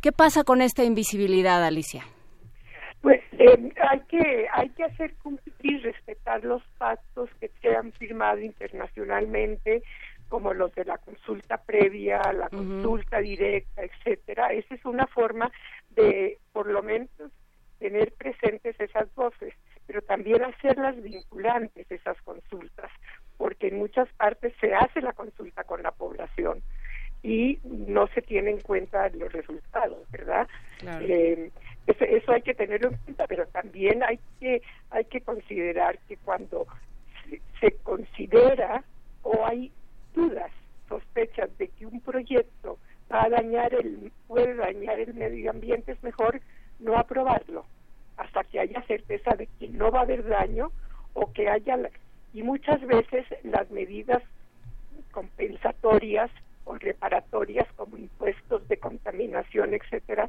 no, no bastan, porque una vez dañado un territorio es muy difícil recomponerlo. Una vez destruida toda una montaña como en Perú con una por, por una mina de, meteoro que daña los sistemas hidrológicos, se dañan los sistemas de lluvias, todo. Entonces, eso ya no se puede pa- reparar.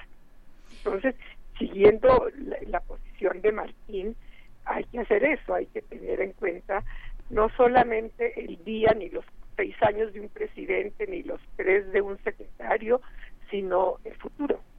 Pero el futuro en el largo plazo y en esa nuestra mente, nuestra racionalidad no está acostumbrada a hacerlo. Uno piensa si acaso en el futuro de los hijos y trata de dejarles una herencia, la educación en primer lugar, pero no piensa en 100 años al futuro. Ujú. Las políticas de las políticas fiscales, el diagnóstico de la informalidad, eh, ¿cómo, cómo lo ven? ¿Cómo influye en esta en esta historia de la desigualdad y, y, y qué y qué continente perfila en estas en estas en esos dos territorios, uno con estado y uno sin estado? Martín. Mira, eh, yo creo que en esto de la informalidad, sin duda que un, un, un- un origen, digamos, de esta informalidad está en no respetar, digamos, las legislaciones laborales y saltarse, digamos, una serie de elementos que imponen eh, es- estas regulaciones respecto al salario, a las condiciones de trabajo, a la- las pensiones, etcétera, ¿no? Entonces, este es un asunto que tiene que ver con eh, el imperio, digamos, del Estado de Derecho en los países, ¿no? Es decir, tiene que haber, obviamente, una revisión de todo esto, porque mucha de esa informalidad, digamos, es provocado por un sistema de relaciones asimétricas que generan esa informalidad. Ahora también empiezan a aparecer eh, informalidades que tienen que ver eh, con el hecho de que se abren, eh, por decir así, oportunidades de hacer eh, negocios o de eh, desarrollar empresas en diferentes frentes. El más obvio es el de todos los, eh, eh, es decir, to- todas las que son prohibiciones sobre el consumo de ciertas sustancias se transforman en fuentes inmensas de informalidad y de la generación de empresas, de verdaderas empresas informales. Ahí también hay que pensar si ese debe ser el camino de nuestros países. Acabamos de Perdimos a perder la comunicación con Martín Puchet. Eh, seguimos con Alicia Puyana. A ver, sí, eh, yo añadiría lo que estaba diciendo Martín, muy bien dicho, y ojalá termine su, su, su, su pensamiento, eh, que también la informalidad surge por muchas cosas del modelo implícito que se está siguiendo.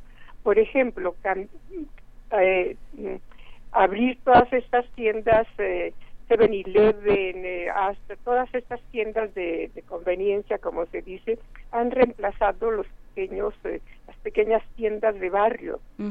Y, y ese es otro, otro grupo social, totalmente. ¿Qué pasó entonces con ese grupo social?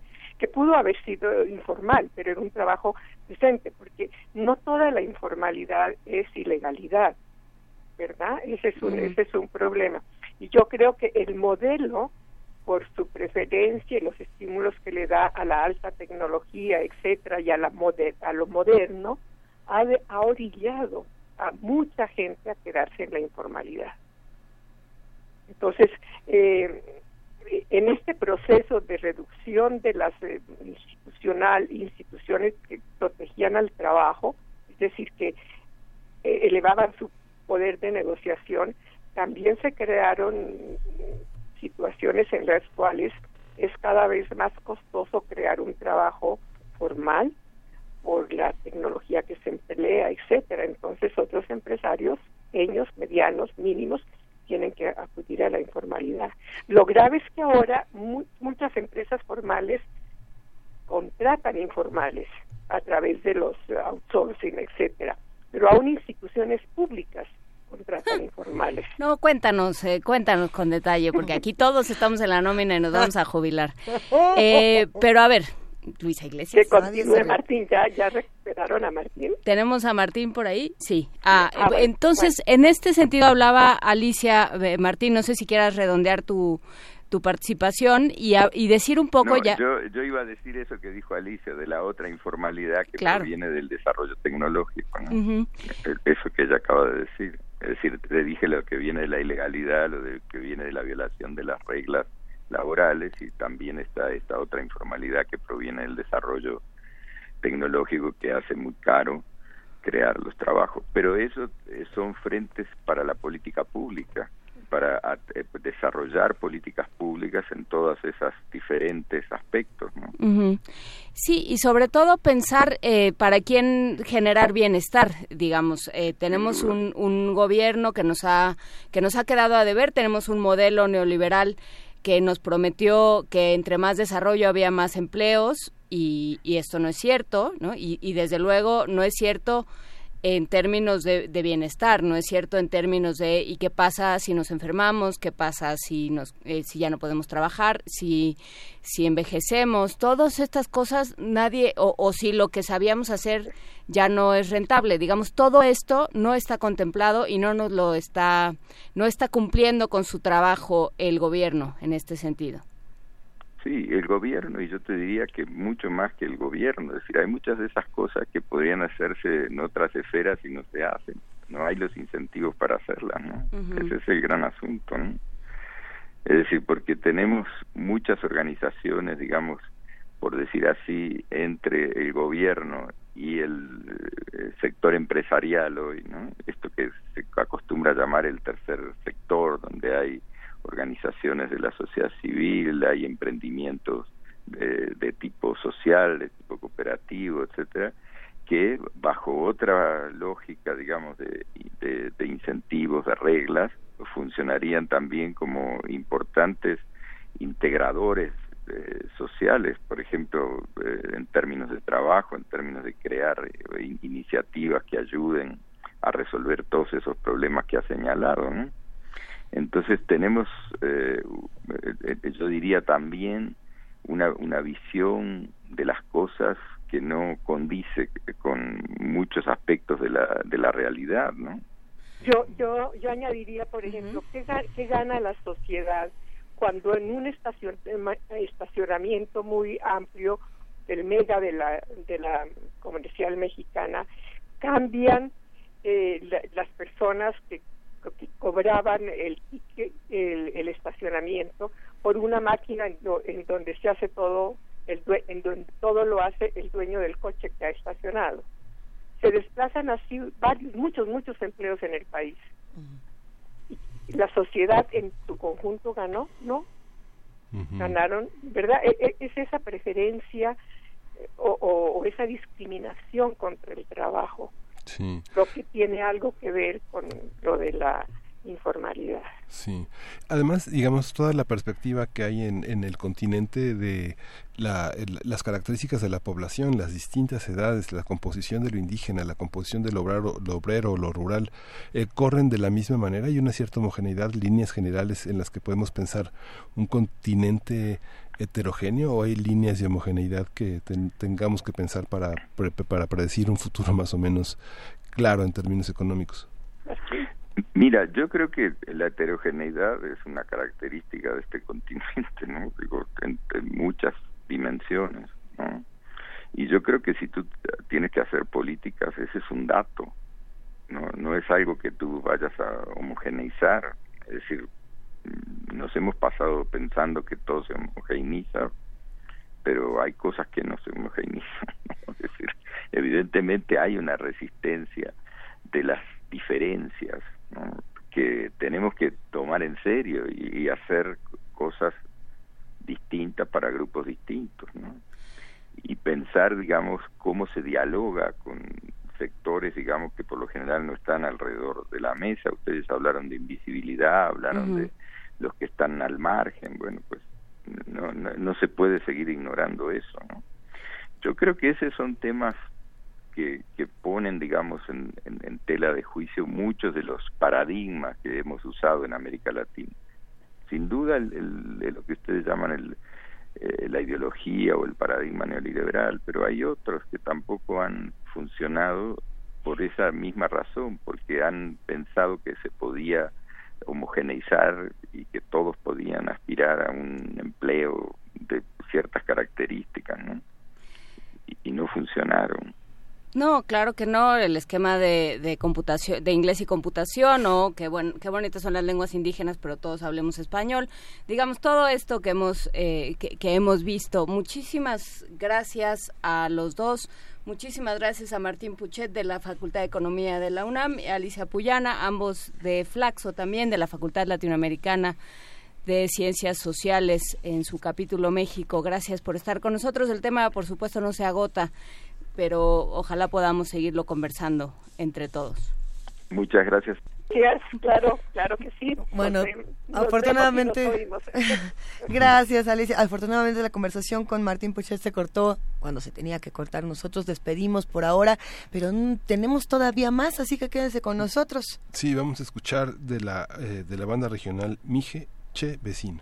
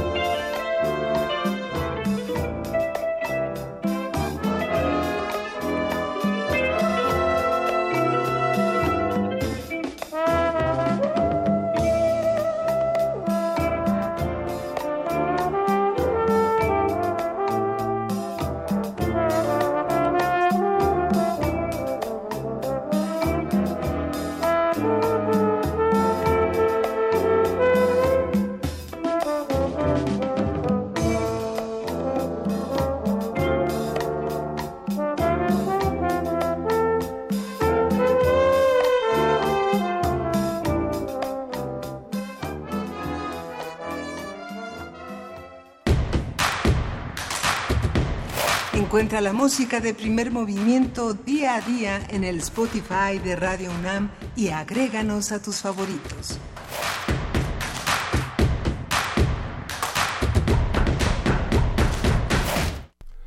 Ya estamos a- eh, muy cerca del final del programa, pero antes tenemos eh, la presencia de la Revista Mexicana de Ciencias Políticas y Sociales, que hizo un número especial el 68-50 años después, y la doctora Judith Boxer, que es investigadora y profesora titular de la Facultad de Ciencias Políticas y Sociales de la UNAM, directora y editora de la revista, nos comenta por qué este número especial, qué contiene y cuál es el sentido. Judith, buenos días, ¿cómo está?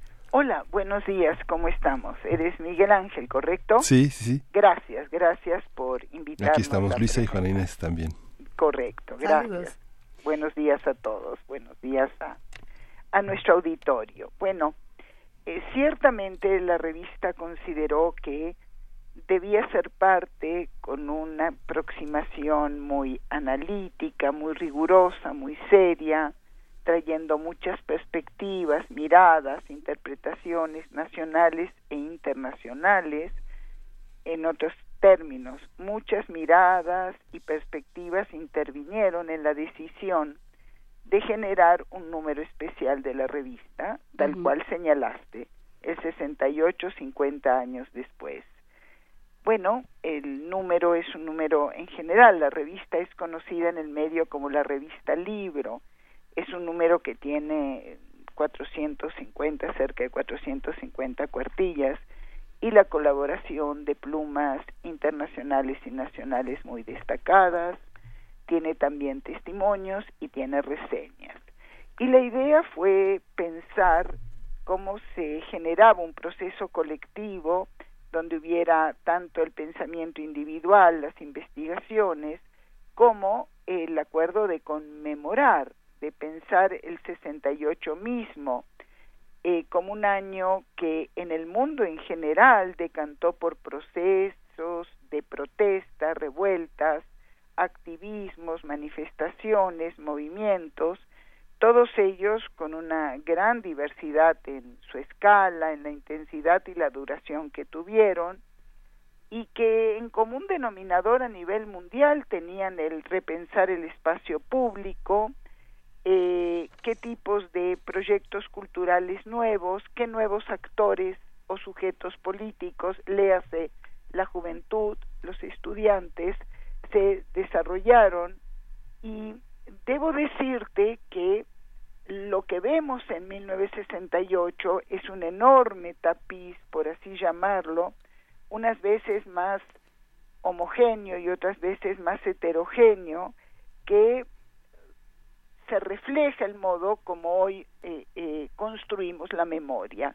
Y en este contexto general, obviamente el 68 mexicano, con su singularidad, con este carácter, por una parte, de una expresión de deseos de democratización, de apertura del régimen, de posibilidad de reubicar en general las expectativas de jóvenes, clases medias, etcétera, y la brutal respuesta gubernamental, que nos asemeja en una visión rápida, inicial para responder a tu pregunta, nos asemeja a la respuesta de otros movimientos, no con esta especificidad, no con este rasgo, porque ahí se mezclaron también movimientos sociales, obreros, etcétera, pero refleja eh, el comportamiento de regímenes autoritarios, regímenes totalitarios en otros casos, que no tienen desarrollados los mecanismos para permitir que una ciudadanía, que nuevos grupos sociales puedan expresar sus demandas. Y ante la ausencia de estos espacios y mecanismos, la respuesta gubernamental es una respuesta represiva. Todo ello está incluido en la revista. Eh, está incluido también eh, toda esta efervescencia cultural, el 68 de la música, el 68 de, de los movimientos feministas, de los movimientos por la igualdad racial en Estados Unidos, Berkeley, eh, París, eh, eh, Alemania, Inglaterra, Italia, eh, también Praga, también eh, Polonia, también el efecto endurecedor del régimen chino tras el 68 estudiantil. Algunas, obviamente, alusiones eh, están en el trabajo, en la revista, discúlpame, los trabajos a América Latina. Ah, así que creo que ofrece un espectro muy importante para que para que el lector, para que nuestros colegas, para que el público en general y sobre todo los jóvenes puedan recuperar con una perspectiva muy muy seria, creo que esto destacaría, ¿sabes? Eh, muy seria, muy convocante, lo que fue este momento, el 68, con un gran énfasis al 68 mexicano. Claro, que, que será interesante revisarlo porque, pues sí, el 68 mexicano es de tal manera avasallador y apabullante para, para nosotros que, eh, que esta visión de conjunto y que esta idea de en otras sociedades sucedió de otra manera y, y abrió paso a otros diálogos, y bueno, abrió paso a diálogos en, en México. Eh, a- mm, lo único que, que hizo fue acallar, ¿no? Después hemos ido recuperando el habla, pero de entrada acalló. Entonces, sí ayudará a que nos demos una idea mucho más eh, global, mucho más extendida de qué fue lo que sucedió y bueno, pues qué procesos nos llevaron hasta este momento, doctora. Me parece que tu observación es más que adecuada, más que pertinente, porque este 68 nuestro aquí en México, eh, donde falla en el intento de responder a exigencias de justicia, de derechos individuales, de, de un mayor espacio de expresión, pues iniciará realmente con esta respuesta tan brutal del régimen, iniciará un largo proceso de una sociedad civil que busca recuperarse, que busca, que aspira a ventilar y resolver nuevas demandas, eh, em, que descubre nuevos actores, la, yo diría hasta la progresiva convicción de una civilidad, ¿no? Que hace posible la política democrática, que solo puede ser aprendida en a través de la participación. En este sentido, creo que la emergencia de eh, de la juventud, del movimiento estudiantil como un actor político que va cobrando conciencia en el momento en que descubre que las eh, eh, mínimas demandas son interpretadas de un modo tan equivocado. Y yo, yo añadiría algo, ¿sabes? Que en general, en el contexto mundial de la Guerra Fría, regímenes autoritarios no logran entender lo que son demandas auténticas de libertad y democratización y lo ven en clave de conspiración, en clave de derrocar los regímenes, eh, me explico. Y esto fue, o sea, eh, los gobiernos no entendieron mucho, tampoco entendieron en Francia. La diferencia fue que allá los actores políticos involucrados sabían, sobre todo me refiero al, ar- al, al brazo policial, sabían que debían evitar una respuesta violenta. Justamente, pues muchísimas gracias. Se nos acaba el tiempo, no el interés, pero sí el tiempo. Muchísimas gracias, doctora Judith Boxer, investigadora, profesora titular de la Facultad de Ciencias Políticas Sociales de la UNAM, directora ed- y editora de la revista de Ciencias Políticas y Sociales. Gracias a ustedes, aprecio mucho este espacio y los invito a consultar la revista que también está en línea. Muchísimas Perfecto. gracias, doctora Judith Boxer, la revista mexicana de Ciencias Políticas y Sociales. Y nosotros ya nos vamos. Nos vamos, nos escuchamos mañana de 7 a 10 de la mañana. Gracias a todos los que hacen primer movimiento. Y Mañana, 2 de octubre, eh, esto fue Primer Movimiento. el mundo desde la universidad. Radio UNAM presentó Primer Movimiento. El mundo desde la universidad.